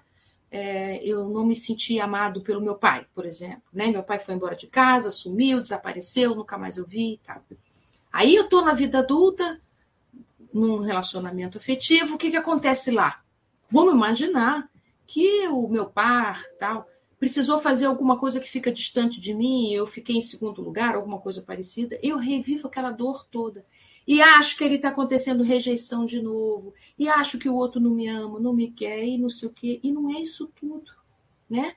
Então, eu preciso revisitar. Qual é o nome do livro? Em Busca da Verdade.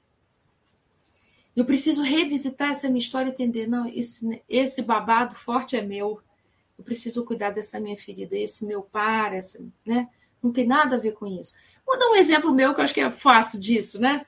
é, quando eu nasci, meu pai já tinha idade. Ele já tinha seus 50 e poucos anos. Eu era a quarta. Então, quando eu fiquei um pouquinho mais velha, eu via muito meu pai deitado, né?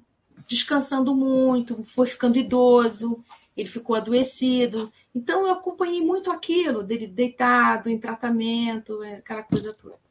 Bom, meu pai faleceu, passou o tempo, crescia, quando eu fui morar junto, casei e tal, era insuportável para mim ver meu marido deitado.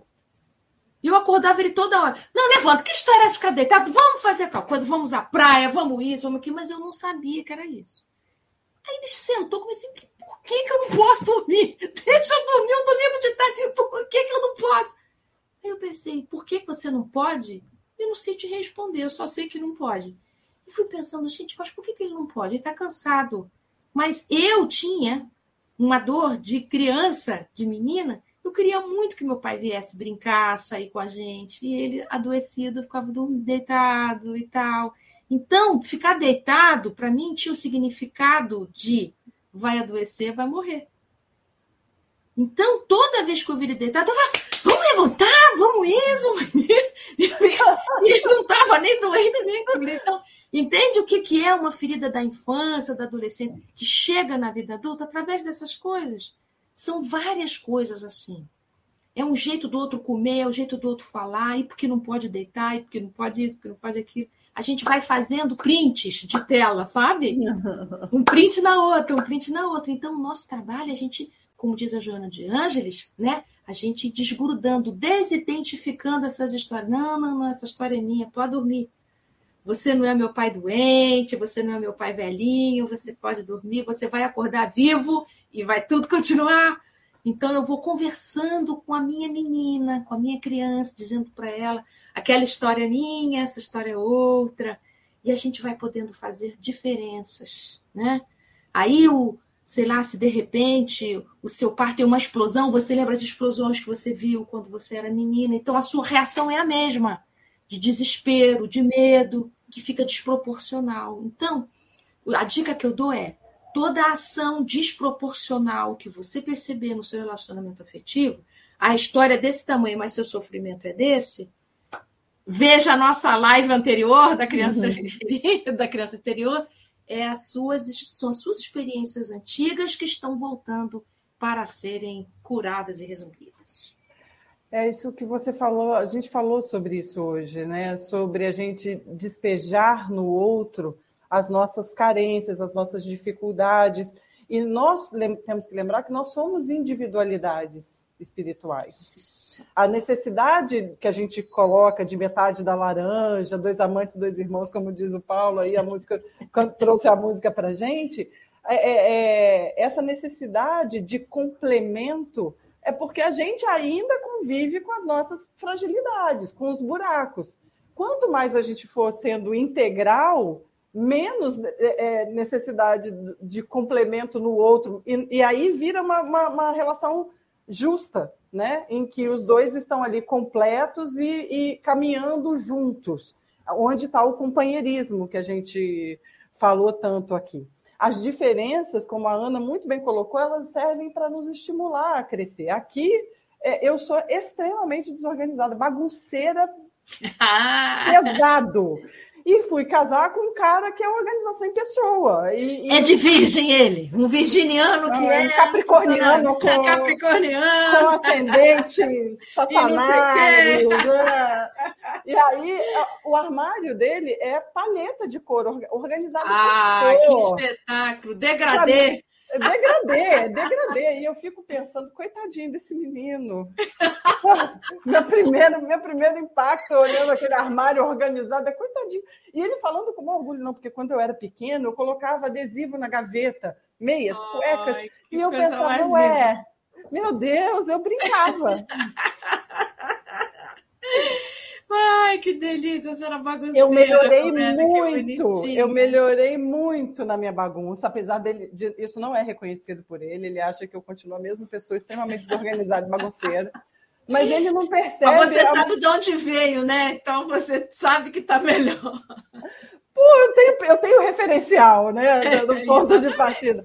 Então eu, eu, ele não percebe a revolução que ele trouxe na minha vida com a organização dele é onde a gente vai se complementando também, né? vai se ajudando. Aí o Felipe, Felipe organiza a Roberta e a Roberta bagunça o Felipe. Olha que espetáculo, ele vai chegar melhor no mundo espiritual, porque lá ele vai, vai dizer que ele vai agora aproveitar. É, é eu tirei o toque de organização dele Exatamente. também. Hoje ele virou uma pessoa mais tolerante. ai, ai. Só um comentário com relação a gêmeas, que me lembrei de uma fala do Elahá sobre esse tema, que ele fala que não existem metades eternas.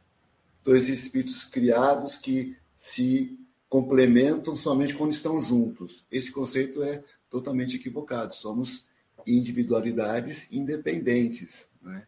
mais espíritos que se elegem por um trecho da jornada evolutiva e que aí a gente pode, como chama Emmanuel, de almas gêmeas, e ele fala sobre isso no livro Há Dois Mil Anos, né?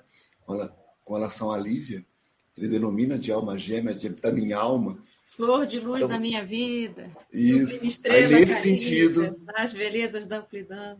A, a música é. lindíssima, né? É, porque ele está falando Poema. ali. É, a gente pode ter encontros tão assim, ter tanta identidade com o modo do outro pensar, do modo do outro ser, que a gente pode entender isso como alma gêmea, mas muito cuidado com isso, né? A gente é muito, muito cuidado nessa idealista. Hora. Muita né? calma. Muita calma nessa hora, muita hora nessa calma. Eu queria falar até a pergunta de 298 do Livro dos Espíritos, em que Kardec pergunta: as almas que devam unir-se estão, desde suas origens, predestinadas a essa união e cada um de nós tem, em alguma parte do universo, sua metade, a que fatalmente um dia se reunirá? E a, e a espiritualidade responde: não. Não há união particular e fatal de duas almas. A união que há é a de todos os espíritos, mas em graus diversos, uhum. segundo a categoria que ocupam, isto é, segundo a perfeição que tenham adquirido. Quanto mais perfeitos, mais unidos da discórdia nascem todos os males dos, hum, dos humanos. Da concórdia resulta a completa felicidade. Só para trazer a pergunta. Roberta, você arrasou agora. Eu não ia lembrar dessa pergunta. Não, mas ela estava aqui já de engatilhada. Muito bem, não... que sensacional! A, a bruxaria que ela estava é, aqui já separada, entendeu? Muito bem lembrado. E a gente também lembrar da unidade da diversidade. Né? Diversidade não quer dizer separação, nós podemos encontrar unidade na diversidade. Então, a ideia é que todos nós constituímos uma família universal, mas não precisa ser igual, né? Tem uma música do YouTube que fala We one, but not the same. Nós somos um enquanto casal, mas não somos hum, o mesmo. Isso. Que coisa boa. Sabe que com isso a gente começa a respeitar o jeito do outro pensar? O que, que é óbvio para mim não é óbvio para você. Tem um, um, povo aí que já diz assim: o óbvio nem existe. Porque a gente, to, a gente tem tanta certeza que o que eu estou vendo é óbvio que eu acho que é óbvio para o outro também. A aflição que eu tenho com a louça não lavada na, na pia não é a mesma aflição para o outro. Eu posso ter aflição e o outro não ter aflição alguma com isso. Não é óbvio isso. Né? Então a gente precisa compreender que quando a gente vai entendendo que o ponto de vista da gente ele tem uma formação dos anos de vida que você tem até encontrar o seu parceiro, a sua parceira, a gente começa por, a, a respeitar o universo do outro, né? Como é que o outro chegou aqui, a bagagem que ele trouxe para chegar aqui. O diálogo, né? Eu lembro, eu tive um chefe que me falou uma vez que ele chegou para almoçar em casa e a mulher dele tinha mania de botar uma concha de feijão pequenininha para tirar o feijão. E ele chegou num ponto que. E aquilo incomodava ele muito, e ele chegou num ponto que ele explodiu na hora do almoço. Mas eu não aguento mais! 20 anos! 20 anos essa concha de feijão pequena! Eu servi essa feijão com essa concha. E ela, muito espantada, olhou para ele e falou assim: Mas você nunca me disse que não gostava da concha. Então ele ficou se martirizando 20 anos, sofrendo ali, botando feijão no conta-gotas no prato.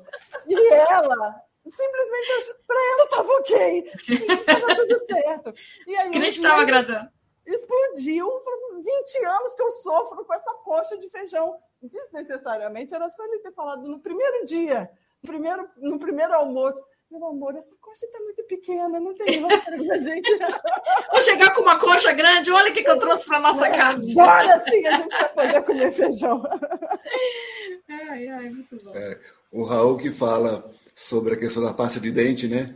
Que o casal foi separar e qual é o motivo? Aí é a pasta de dente, porque um apertava de baixo para cima, que é o Felipe, e outro no meio, que é a Roberta. Aí ele fala assim, gente, vai no Carrefour, compra duas pastas para cada um, um tubo para cada um, uma caixa para cada um e continua junto. Eu estou com medo do Felipe aparecer aqui na sala, aqui, se materializar aqui na sala. Ai, ai. Tereza, a, a Ana Stochará fala assim: você pode falar sobre a criança que ainda habita, habita em nós e vai na frente na escolha que deveria ser do adulto na escolha do cônjuge? Ah, entendi. Como é que a nossa criança pode fazer a escolha do cônjuge? Faz muita, né? Então vamos imaginar que vou imaginar aqui uma, uma experiência hipotética, né? Vamos imaginar que é, quando eu era criança é, nós vivemos muita precariedade financeira, faltou gêneros né, na casa, passaram muito sufoco e tal. E pode ser que o pai tenha morrido, né? E a, a mãe ficou sozinha com os filhos e passaram. Isso é muito comum, né? A mãe ficar sozinha com os filhos e dar conta dos filhos sozinhas, então passam. Quando essa criança, essa menina, se torna uma mulher e vai se relacionar, imagina qual é o tipo de par que ela vai buscar. Provavelmente, se ela não curou essa ferida, essa dor de ter sido deixada, do pai ter ido embora, seja porque separou ou porque morreu e passaram precariedade, ela pode escolher muitas coisas. Ela pode escolher não casar nunca, né? Não quero passar por isso, não quero ter filhos e passar por isso, deixa assim como tá. E escolher uma vida espartana, né? De organizar o dinheiro, bastante contido e tal é, para não passar nunca mais aquela escassez, fica com medo da escassez o tempo inteiro, fica perseguida pelo medo da escassez. Ou pode ser que ela procure esse pai que ela não tinha. Esse pai que faltou, esse pai que sumiu, que desapareceu dos seus olhos. Né? Então, procura um homem de que jeito? Provedor, cuidador, que tenha condições financeiras e tal. E é impressionante quantas mulheres que tinham uma vida profissional casam e abrem mão completamente e viram filhas desses maridos. Sustentada por eles, acolhidas por eles, e ficam felizes e bem durante um tempo. Que tempo? O tempo que a sua criança precisou para ter aquilo satisfeito e, e, e provido. Chega um momento que começa a se sentir aprisionado no casamento, não sabe por quê. Coloca a culpa toda no par ele não deixou eu trabalhar, ele não deixou isso, ele não deixou aquilo. Mas como é que começou essa escolha? Porque lá a minha criança, tão precária, que passou necessidades, escolheu um porto seguro. E tudo bem que tenha sido assim. Então agora essa relação ela vai passar por uma crise. Por isso que os relacionamentos têm crises. São crises salutares, como diz o Evangelho, né? Crises salutares. Crises salutares, ou seja, são crises que demandam uma transformação. Eu posso aguentar a transformação ou não aguentar e romper, tudo bem também. Mas se esse casamento consegue suportar a transformação necessária, esse homem que estava ali ocupando o lugar de pai vai sendo deslocado para o lugar de par. E essa mulher que estava tão menina, irmã mais velha dos filhos, né? Ela pode recomeçar um trabalho de autoestima, começar a fazer algo que gosta, começar a redescobrir o seu, a sua vocação, ou que tipo de tarefa ela pode se dedicar, enfim. Eu não estou dizendo que toda pessoa tem que trabalhar fora, não é isso. É que tipo de ação no mundo pode fazer com que ela resgate seu lugar de adulta e sair do lugar de menina, totalmente provida, não sabe mexer com dinheiro. Muita mulher é casada com homens assim, não sabe nem mexer com dinheiro, não sabe ir no banco, não sabe fazer aplicação, sei lá, não sabe o preço das coisas. É isso, então ficou num lugar acriançado. Então, precisa fazer vários movimentos para poder adquirir o lugar adulto novamente. Não sei se eu consegui resumir, porque é, é um assunto extenso, mas é isso. Legal ver a live do mês passado. Isso, isso aí. Sempre volta para lá. Está interligado, né? Os nossos temas estão interligados. É, a Flávia comentou sobre isso, né? Como está encadeado. Isso é obra da Ana que compôs os temas da sequência sim, lógica. Sim, sim, gente. A Denise Balou volta com outra pergunta. Ana, e quando esse amor canalizamos para outra área? Ou seja, ao invés do amor afetivo, passamos a amar o trabalho, o trabalho voluntário e etc. Olha, eu, quero que a Roberta também fale sobre isso. Não há nada de errado nisso. O problema é que sobrecarrega. Você vai para o trabalho voluntário, é legal para caramba, você canalize seu afeto para lá, mas cuidado, para que você não tenha a expectativa de receber aquilo que está faltando na área afetiva deste trabalho voluntário. Se você consegue fazer essa diferenciação, você consegue estar no trabalho voluntário sem ser exigente, porque a gente, quando está no trabalho voluntário, levando todas as nossas carências afetivas para resolver ali, a gente faz um trabalho voluntário exigente. A gente se torna extremamente exigente com os outros, reclama do horário dos outros, que o outro não faz direito, porque eu faço, porque eu me comprometo, e isso, não, não. Se você consegue canalizar esse amor e tranquilo, é possível sim, mas cuidado para você não ter a expectativa de suprir todas as suas carências através de um trabalho voluntário. Por quê? Nós temos muitas áreas na vida da gente. A área profissional, a área pessoal, familiar, social, o trabalho espiritual, nós temos várias áreas. Eu não posso esperar que uma área possa suprir todas as nossas necessidades de tantas outras áreas da vida da gente. E aí, Roberta, fala para a gente um bocadinho acho que a gente é o equilíbrio, né?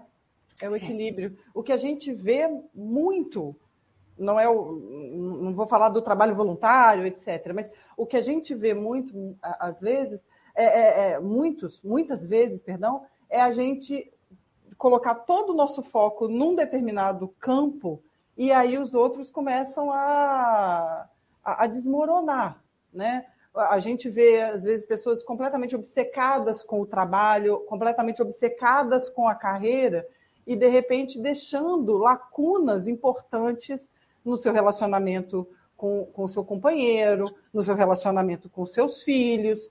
Então, a, o equilíbrio de, de eu, a, a, a figura do circo do equilibrista dos pratinhos, ela é muito, muito, muito inteligente, né? A gente, eh, se ele não vai lá na ponta e balança e roda o pratinho da ponta, fatalmente uma hora aquele pratinho vai cair. Então a gente não pode só a, a, a inter, é, é, levando em consideração, lógico, que a Ana falou das expectativas que a gente coloca nisso, né? A importância que tem aquele pratinho que de repente vai cair. Né? A gente, obviamente, vai colocar os pratinhos mais essenciais num ponto em que o alcance da nossa mão esteja mais próximo. Né? Acho que é isso, o equilíbrio. Nós somos, como falamos, seres integrais e ocupamos diferentes posições. Então, fatalmente, se a gente relega uma dessas posições ao esquecimento, em algum momento isso volta para bater na nossa porta e nos cobrar. Né? Com certeza. Muito bom. O Pedro Arthur Lima. E quando o São Lado da relação se esforça para conviver melhor com as diferenças? Pois é, quando só um se esforça para conviver melhor com as diferenças, que bom que tem alguém que se esforça nessa relação, sabe?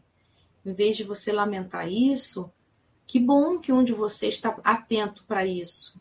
É possível que com o tempo você que se esforce possa inspirar o outro a se esforçar também. Mas pode ser que, se isso se prolongar demais, você se canse de ser esse que está sempre reconciliando, que está sempre trazendo à luz uma maneira diferente. Tá? Então, só você pode medir o seu limite. O quanto é possível para você continuar numa relação em que você faz mais movimento na direção do outro, né? Do que ele na sua direção. Às vezes, a gente também precisa recuar um pouquinho, sabe? para dar espaço do outro chegar. Então, como eu não sei a especificidade que você está trazendo, veja se isso também está legal para você. A gente precisa ir na direção do outro, mas a gente precisa um pouquinho também de recuo para ter espaço para movimentos de lá e de cá. Quer falar, Roberta, algo sobre isso? Ai, acho que você já deu uma resposta tão maravilhosamente completa. É isso, é, é, é, isso. A gente às vezes fica tentando jogar em todas as posições do campo de futebol, né? Na zaga, no gol, no ataque, e não deixa o outro chegar. E, e cria muitas e, e, às vezes também cria muitas expectativas. É, é, ai, deixa uma, é igual, fica igual um pet a, a expectativa. Que, que linda essa expectativa, vou criar. É, e aí, não, e aí culpa o outro também pela expectativa que a gente criou, né? E Isso. que às vezes era uma expectativa vazia. É um, uma relação, é um complemento. Em alguns momentos a gente vai ficar se doar mais do que o outro, mas é, é, a gente também tem que dar a oportunidade do outro aparecer, Né? Isso, isso. Eu queria completar aqui, me, me ocorreu. É assim, é, vamos dizer, é um equilíbrio que não fica parado. Ele é um equilíbrio que fica assim, né? Então, é metáfora que eu posso fazer. Então, hoje eu dou um beijo no meu par, ele recebe o beijo, então ele tem vontade de retribuir. Na hora que ele vai retribuir, ele retribui um beijo e um abraço. E para eu retribuir o beijo e abraço, eu dou um beijo, um abraço, uma flor. E aí o outro, retribuir, ele vai dar um beijo, um abraço, uma flor e um cafuné. Então, assim, em relação a dois, precisa disso. Eu dou e recebo, mas sempre algo a mais. Sempre algo a mais. É isso que mantém a relação em movimento. Agora, se eu dou demais a mais, não. Então, o outro me dá um beijo, eu dou um beijo, uma flor, um abraço, um cafuné, o outro fica. Né? Como é que eu vou retribuir isso? Né? E como é que eu vou dizer para se ele está fazendo com tanto amor? Então, é muito importante a gente entender que quando a gente dá para o outro, você precisa olhar para o outro. O que, que o outro de verdade tem condição de receber do que eu vou dar? Porque às vezes a gente dá em exagero, a gente quer agradar em exagero para garantir o afeto. Nós somos tão manipuladores, tão sedutores. Então a gente joga aqui já querendo colher lá. Então, cuidado com isso. Isso exaure uma relação. Né? Você me dá de aniversário um, sei lá, um casaco que eu estou precisando, eu te dou de aniversário um carro do ano. Isso não está bom. Né? Essa desproporção, ela torna a relação pesada. Porque eu então desisto de dar, porque eu só tenho condição de te dar uma flor, um bombom. Você me dá um carro do ano e fica difícil. Onde é que eu vou me colocar? No lugar de filha, não tem outro lugar para mim. Porque para eu ser par, eu preciso me sentir tão digna de retribuir o que você me tem para dar. Então eu vou me sentir mal de te dar uma flor, porque você me dá um carro do ano, entende? Eu fico me sentindo pequena, insuficiente para você. Então é muito importante entender essa relação delicada que é a relação a dois. O equilíbrio está sempre assim, sempre assim. Isso assim, isso assim, tá mal. Então a gente precisa buscar dar e receber na medida. Eu tenho 10 laranjas, na sua mão só cabe uma. Por que, que eu vou dar 10? Né? Eu estou dando para quem, na verdade? Se a sua mão só cabe uma ou duas? Então, é, é preciso a gente entender isso não só na relação né, de par, relação entre irmãos, entre sócios, entre amigos. Não dá para ser assim. Assim se torna uma relação hierárquica de poder. Sempre que eu dou muito para você e você não tem condição de retribuir, eu estou hierárquico em relação a você. Eu me tornei dono de você. Você recebe pra caramba, eu sou seu dono. Não tem jeito. Coisa linda isso. Seria um, um equilíbrio em alternância, né? Movimento. Legal. É igual a, a, gangorra de criança, né? Que um fica dando impulso para o outro ir para cima. E às vezes a, a criança que está embaixo fala, não, Quer castigar. Não vou, não vou, deixar você de castigo aí em cima, né? Vou travar Ai. aqui. É, tem que continuar. Para a brincadeira continuar, tem que ter alternância. Porque a gente precisa lembrar que nesse nível evolutivo nosso, o poder é um tema nosso. É um poder, é um, é um lugar de que a gente escorrega. É um lugar nevrálgico. Os reencarnantes do mundo de expiação e prova, poder, dinheiro, sexo, isso tudo são os nossos temas nevrálgicos. Então, a gente, numa relação de par, o poder vai estar presente. Como é que a gente lida com ele? Eu me lembrei do Alberto Almeida. Ele fala que relacionamento é frescobol e não tênis. É do Rubem Alves, essa, essa, essa metáfora. Do Rubem Alves? É. Do, é. do Alberto. É, é tênis fresco. Não, mas ele conta isso, é. É. Você lança para que receba de volta. Isso. E no tênis você quer Matar vencer. o ponto. Aí é poder. É e a gente quer vencer, quer mostrar que a gente está certo, que a gente faz melhor, que a gente é mais organizado, que a gente é mais isso, mais aquilo. A gente adora, mas isso é a nossa criança, tá? É a nossa querer, criança querendo vencer. Porque numa relação de adulto não tem graça nenhuma vencer. O gostoso é fazer junto.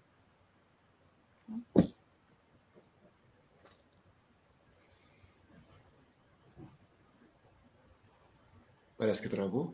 Não. É, para mim tá tranquilo. Mim tá Você ficou um pouco tremidinho, mas tá tranquilo. Foi um momento de reflexão que, que, a gente é, teve. É o tênis e o frescobol, né? Foi um minuto de reflexão. Ai, meu Deus. Ai, meu Deus. Ai, meu Deus. Marlene Brito. E quando o amor a dois se transforma em amor fraterno, quando perde o brilho, quando fica vazio, quando realmente são irmãos, por falta de cuidado no passado, a planta morreu por falta d'água. Eita, quer começar, Roberta? Eu não, pode dizer não. você. eu não quero, não. Ai, olha, eu acho que tem que passar por um luto, sabia? Quando aquele amor apaixonado acabou, e você olha para o lado, você ama. Ama sim. Só não é aquele amor apaixonado. Perdeu o brilho, tá vazio, né? Faltou botar água na plantinha. Então, precisa passar por um luto, são as crises que eu falei. Precisa passar por um luto assim. É, não dá mais para a gente ser como a gente foi antes. A gente pode olhar para o que a gente tem. A gente tem o um amor fraterno. O que, que nós vamos fazer com esse amor fraterno que temos? O que podemos a partir daí?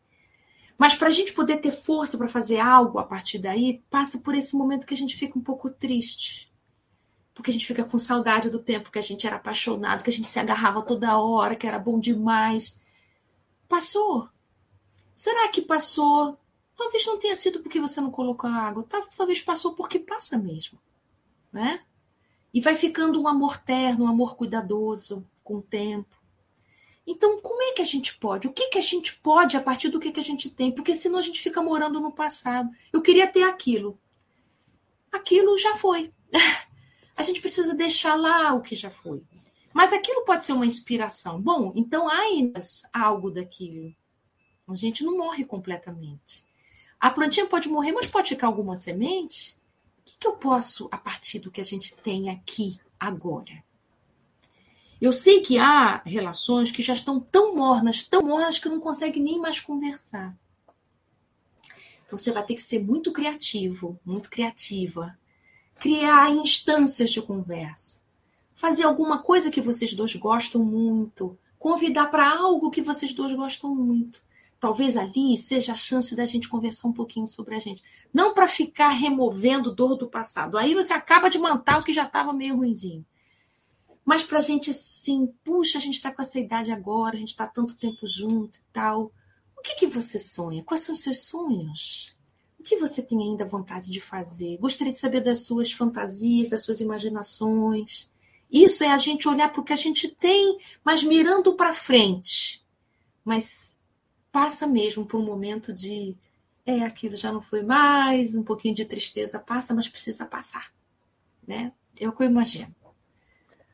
Acho que você falou num ponto tão importante também, Ana, de é, é, esse amor fraternal ele também precisa de cuidado, porque às vezes a gente vê ex-casais e, e que não tem mais esse amor apaixonado, né, que você disse, e na hora é, de fazer, de, de, terminar esse vínculo, é, é aquilo vira na verdade um, um rancor, uma mágoa, e é, é, tem que ter esse cuidado, né, na preservação desse amor fraternal dessa amizade, desse companheirismo que existiu em algum dia e que vai mudar com o tempo. A gente falou tanto de, de, de mudanças, né, de alterações de lugar, é. alterações de, de sentimento, alterações de circunstâncias, mas a, a, o cuidado no, na preservação desse, desse sentimento que ainda existe, esse amor fraternal, como você disse na sua pergunta, é, é, é, é preciso atenção e cuidado com ele. É tão bonito quando a gente vê é, relações é, civilizadas né, entre ex-casais, não fica aquela brigaiada e, e, que coloca o filho contra o, o, o ex-marido ou a ex-mulher. É tão bonito quando continua sendo uma família, mesmo que não exista aquele vínculo ainda do, do relacionamento dos dois. Né? Isso. E é muito importante, você falou uma coisa legal aí que eu não tinha me dado conta, né? Vai virando mágoa e aí eu trato, eu trato o outro ou com indiferença ou eu machuco ele todo dia um pouquinho. Porque aquela mágoa não está resolvida. Eu estou ficando carente, carenciado, me sentindo pouco, né? Não estou me sentindo visto, amado, querido. Então, eu, todo dia eu dou uma pisada no outro, todo dia uma crítica, todo dia uma, um empurrão, um beliscão, um machucado. Vai ficando uma relação que é normal ser violento com o outro. Isso é muito tóxico. Isso não é saudável, não, minha gente. Se você está numa relação assim, que está perdeu o brilho e vocês estão escolhendo como modo de encontro machucar-se, tem um autor chamado Rolomei, um psicólogo antigo, já faleceu até. Ele dizia o seguinte: que toda violência é urgência de contato. Então, como eu não consigo um contato pelo afeto saudável, gostoso, eu mantenho contato através da agressão. Vocês já viram um casal que se encontra sempre um dá um tapa no outro? Dá um tapa, dá um empurrão, dá um machucado. Isso é urgência de contato. Que não assim? Por que não um cafuné? Por que não uma palavra de elogio? Por que não? Por que escolher manter a comunicação tóxica, que machuca, que dói? Vai criando calo, mas não quer dizer que não está ferido. Né? E isso passa para quem está perto, viu? Passa para os filhos. É aula que a gente está dando para o filho e para a filha de como é um relacionamento. Eu imagino que não é esse legado que a gente quer deixar, né? Aí, Paula, com você. Que legal, gente. Tem uma pergunta aqui, pessoal. Não é exatamente sobre o relacionamento não sanguíneo, é sobre filhos, mas eu acho importante trazer e também recomendar para a Rita que assista a live do mês retrasado com a Sâmia. Com a Sâmia. Foi exatamente é. sobre esse tema, relacionamento pais e filhos. Por que a indiferença ou ataque de filhos machucam mais do que qualquer coisa? Como libertar do apego e do milindre referente, referente aos filhos? É, vou começar, Roberta, você continua. Por favor. É, é, é preciso você lembrar, Rita, que são reencarnantes, tá? Então estão reunidos nessa família espíritos que vieram resolver diferenças. Então, você está falando indiferença, ataque de filhos, né? Pode ser entre eles ou eles com a gente, como pai, como mãe. É preciso lembrar que nessa configuração atual é uma configuração melhor do que a configuração anterior porque provavelmente esses ataques, esses, esses milindres, esses machucados que estão acontecendo hoje, não é de hoje. Nós estamos aqui para a gente poder dar uma melhorada. Não idealiza que vai ficar a família Doriana, né? a família Margarina maravilhosa. Mas se conseguir agredir menos, já está um espetáculo. Né? Por exemplo, espíritos que já se suicidaram muitas reencarnações, se conseguir numa encarnação não se suicidar, é êxito para a espiritualidade. E a gente fica querendo que o filho faça faculdade, que seja própria. Gente, ele ficar vivo é tudo. Então, quando a gente começa a entender a relatividade disso e entender que nós somos reencarnantes em processo de cura, todos nós somos adoecidos, Rita. Eu, a Roberta, o Paulo, você, seu filho, nós todos. A gente está no grande hospital. Kardec diz que parece hospital ou penitenciária. Vê bem onde é que nós estamos, né? Então, é, a gente vê doente por toda parte, inclusive na nossa família. Então, como é que a gente lida com isso? Primeiro, vai melhorando a sua visão. Opa, essa configuração é melhor que a gente teve. Somos espíritos em reajuste aqui. Sempre vai ter uma fagulha entre nós. Como é que eu posso reduzir a fagulha? Então, milindre. Milindre é o filho do orgulho, né? E porque a gente ainda é muito orgulhoso. Então a gente fica magoado porque o outro disse isso, que não era para ter dito isso, não era para ter. A gente pode economizar isso. Já disse, já falou, já complicou. Como é que a gente pode lidar então? Então, não entrar nas discussões ingenuamente. Então tá tendo muita confusão, tá tendo muito lelele, sai da confusão. Vai na cozinha fazer alguma coisa, vai preparar um bolo, vai dar uma voltinha. Deixa que as coisas possam se dissolver um pouco por si só. Às vezes, os filhos brigam entre si para a gente tomar partido. E é como se quisesse naquele partido querer saber quem é o mais amado, quem é o mais querido, quem é que a mamãe mais olha, a mamãe menos olha, coisa e tal. Se for esse o caso, eles vão criar sempre confusão na sua presença. Então, o que, que você pode fazer? Reduz essa área de atrito e de contato.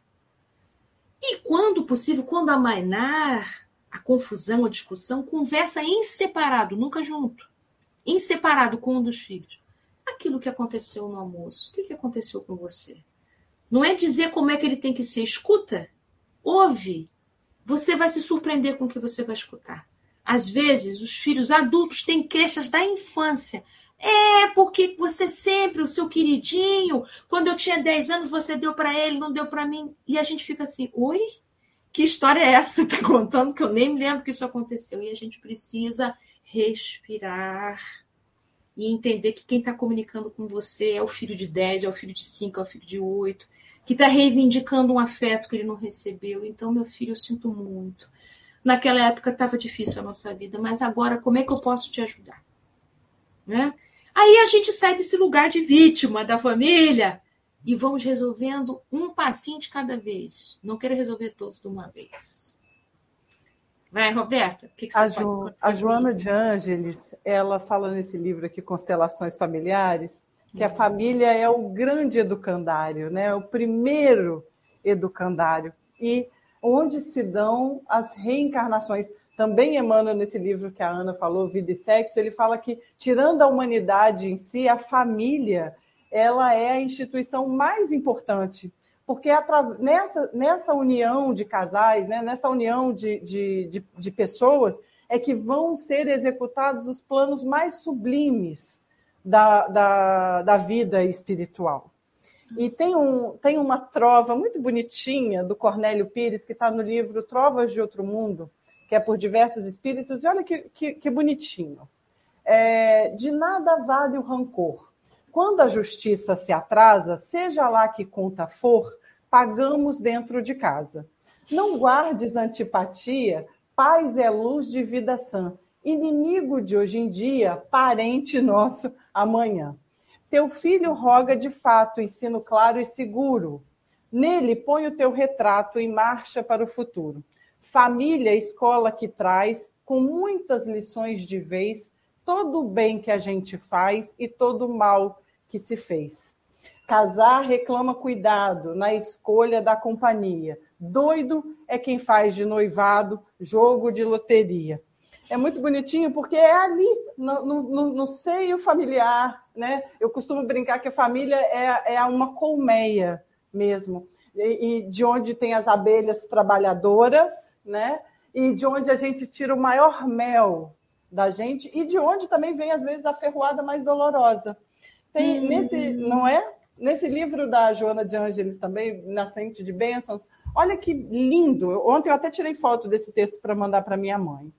E ela diz o seguinte: é, ama, portanto, sempre que te seja possível, cultivando a piedade fraternal em relação àqueles que te, se comprazem em ser-te inamistosos ou mesmo adversários.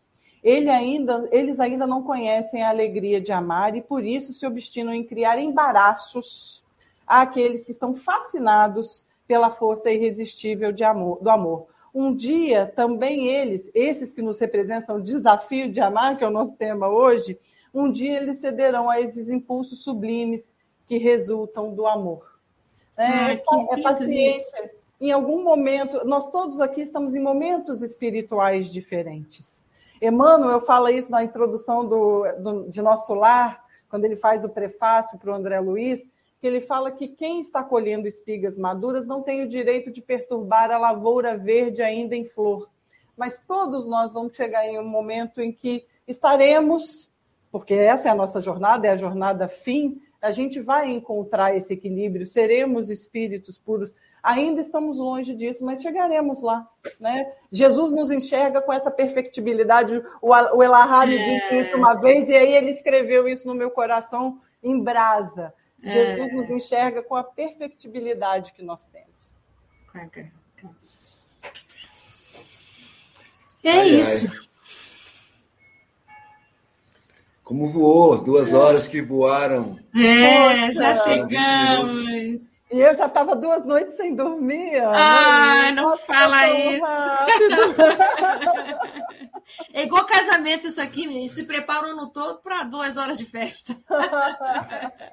é, coisa boa, né? Paulo, Roberto. Para finalizar. Indicar livros para estudar sobre a criança interior. Da Joana de Ângeles, esse, Em Busca da Verdade. O Alberto Almeida também tem um da criança interior. E tem um livro não espírita, que é do John Bradshaw, é, Volta ao Lar. Ele fala sobre mais bastante profundamente sobre a criança interior. E assistam a live da Ana. É, também é bom, também é bom. bom demais, bom demais. Roberta, queria que você fizesse suas considerações finais, depois passar para a Ana, pedindo para a Ana também fazer a prece final para a gente. Tá Agradecendo demais os nossos amigos retransmissores. Vou colocar aqui na tela a Rai TV, Web Rádio Fraternidade, o IGESE, o SECVV, o Laide José, o SEAC Jequié na Bahia, o Renovando Consciências, a FERA, a Federação Espírita de Rondônia, o Centro Hospitalar de José. Muito obrigado a todos. E muito obrigado a essas centenas de, de almas queridas que estão conosco nesta manhã de domingo, já convidando a todos para estarem conosco no mês que vem, com o tema Saúde Integral. Vai ser no dia 17 e a convidada será a nossa querida Ilza Missano, lá de Aracaju, Sergipe. Ilza, Maravilha! Maravilhosa. Eu ainda não a conheço, vamos ver. Vai ser bom. Roberta. Ai, eu estou muito emocionada, não podia deixar de dizer. É, foi assim. Eu, é, essa pandemia, a gente estava falando antes de entrar no ar, né, que ela trouxe algumas. É, é, muitas dificuldades, óbvio, mas ela trouxe também tantas oportunidades. E eu estou com a mesma sensação de que eu já tive em algumas outras vezes durante essa pandemia, que foi de, de reencontro porque quanto carinho, quanto amor a gente eu, eu pude encontrar aqui, né? com as pessoas que estão nos assistindo. É tão legal quando a gente vê nomes que a gente já reconhece, né? Porque já formamos uma comunidade, né? É, mas também é o sentimento que eu tive com o Paulo e estou tendo agora com a Ana, a vontade mesmo de entrar no BRT e no metrô e lá dar um abraço, tomar um café. Então, é, é, alegria e gratidão. O André, um, amigo nosso também lá do Renovando Consciências, ele diz que quando tem esses encontros, ele tem a sensação de estar debaixo do abacateiro lá do Chico, né? onde é. todos se juntavam para ter essa conversa fraterna. Isso aqui é um pedacinho de céu para mim, foi um pedacinho de céu para mim. Muito obrigada. Nossa, Roberta, foi muito bom ter você com a gente com essa sua graça de contar histórias, trouxe leveza para a gente, uma delícia, foi muito gostoso. Eu ainda não tinha tido a oportunidade de estar junto de você. Hoje, o primeiro encontro de muitos. Quero muito que a gente possa estreitar aí a nossa amizade. Certamente. Tenho certeza que todo mundo saiu ganhando muito com a sua presença hoje. E é isso, né? Amor é isso. O amor é igual um. O amor tem refração, né? Tudo isso que a gente conhece, amor filial, paternal, maternal, de amizade, tudo isso é refração do amor divino. Então, a gente aqui teve encontro de amor também, né? Muito bom. Então, vamos juntar os nossos corações, imaginar assim, aquele abraço de Jesus, aí onde você está, no seu lar, e a oportunidade nessa prece de algumas feridas suas se amenizarem nesse instante. Como se Jesus colocasse a mão curadora sobre o nosso coração e poder dizer para nós: está tudo bem, tudo isso faz parte, tudo isso vai passar. Quantos aprendizados estão presentes durante essa tua travessia. Tem um pouquinho mais de paciência. Tem de bom ânimo. E assim a gente vai sentindo a presença do Mestre amado, que nos amou incondicionalmente, nos ama incondicionalmente. E vê em nós a luz que cada um tem, independente do tamanho e da intensidade. É nessa mirada que nós nos despedimos desse encontro amoroso, desejando que cada um possa sentir a proteção amiga da espiritualidade maior que jamais nos desampara. Que assim seja, Senhor, e graças a Deus.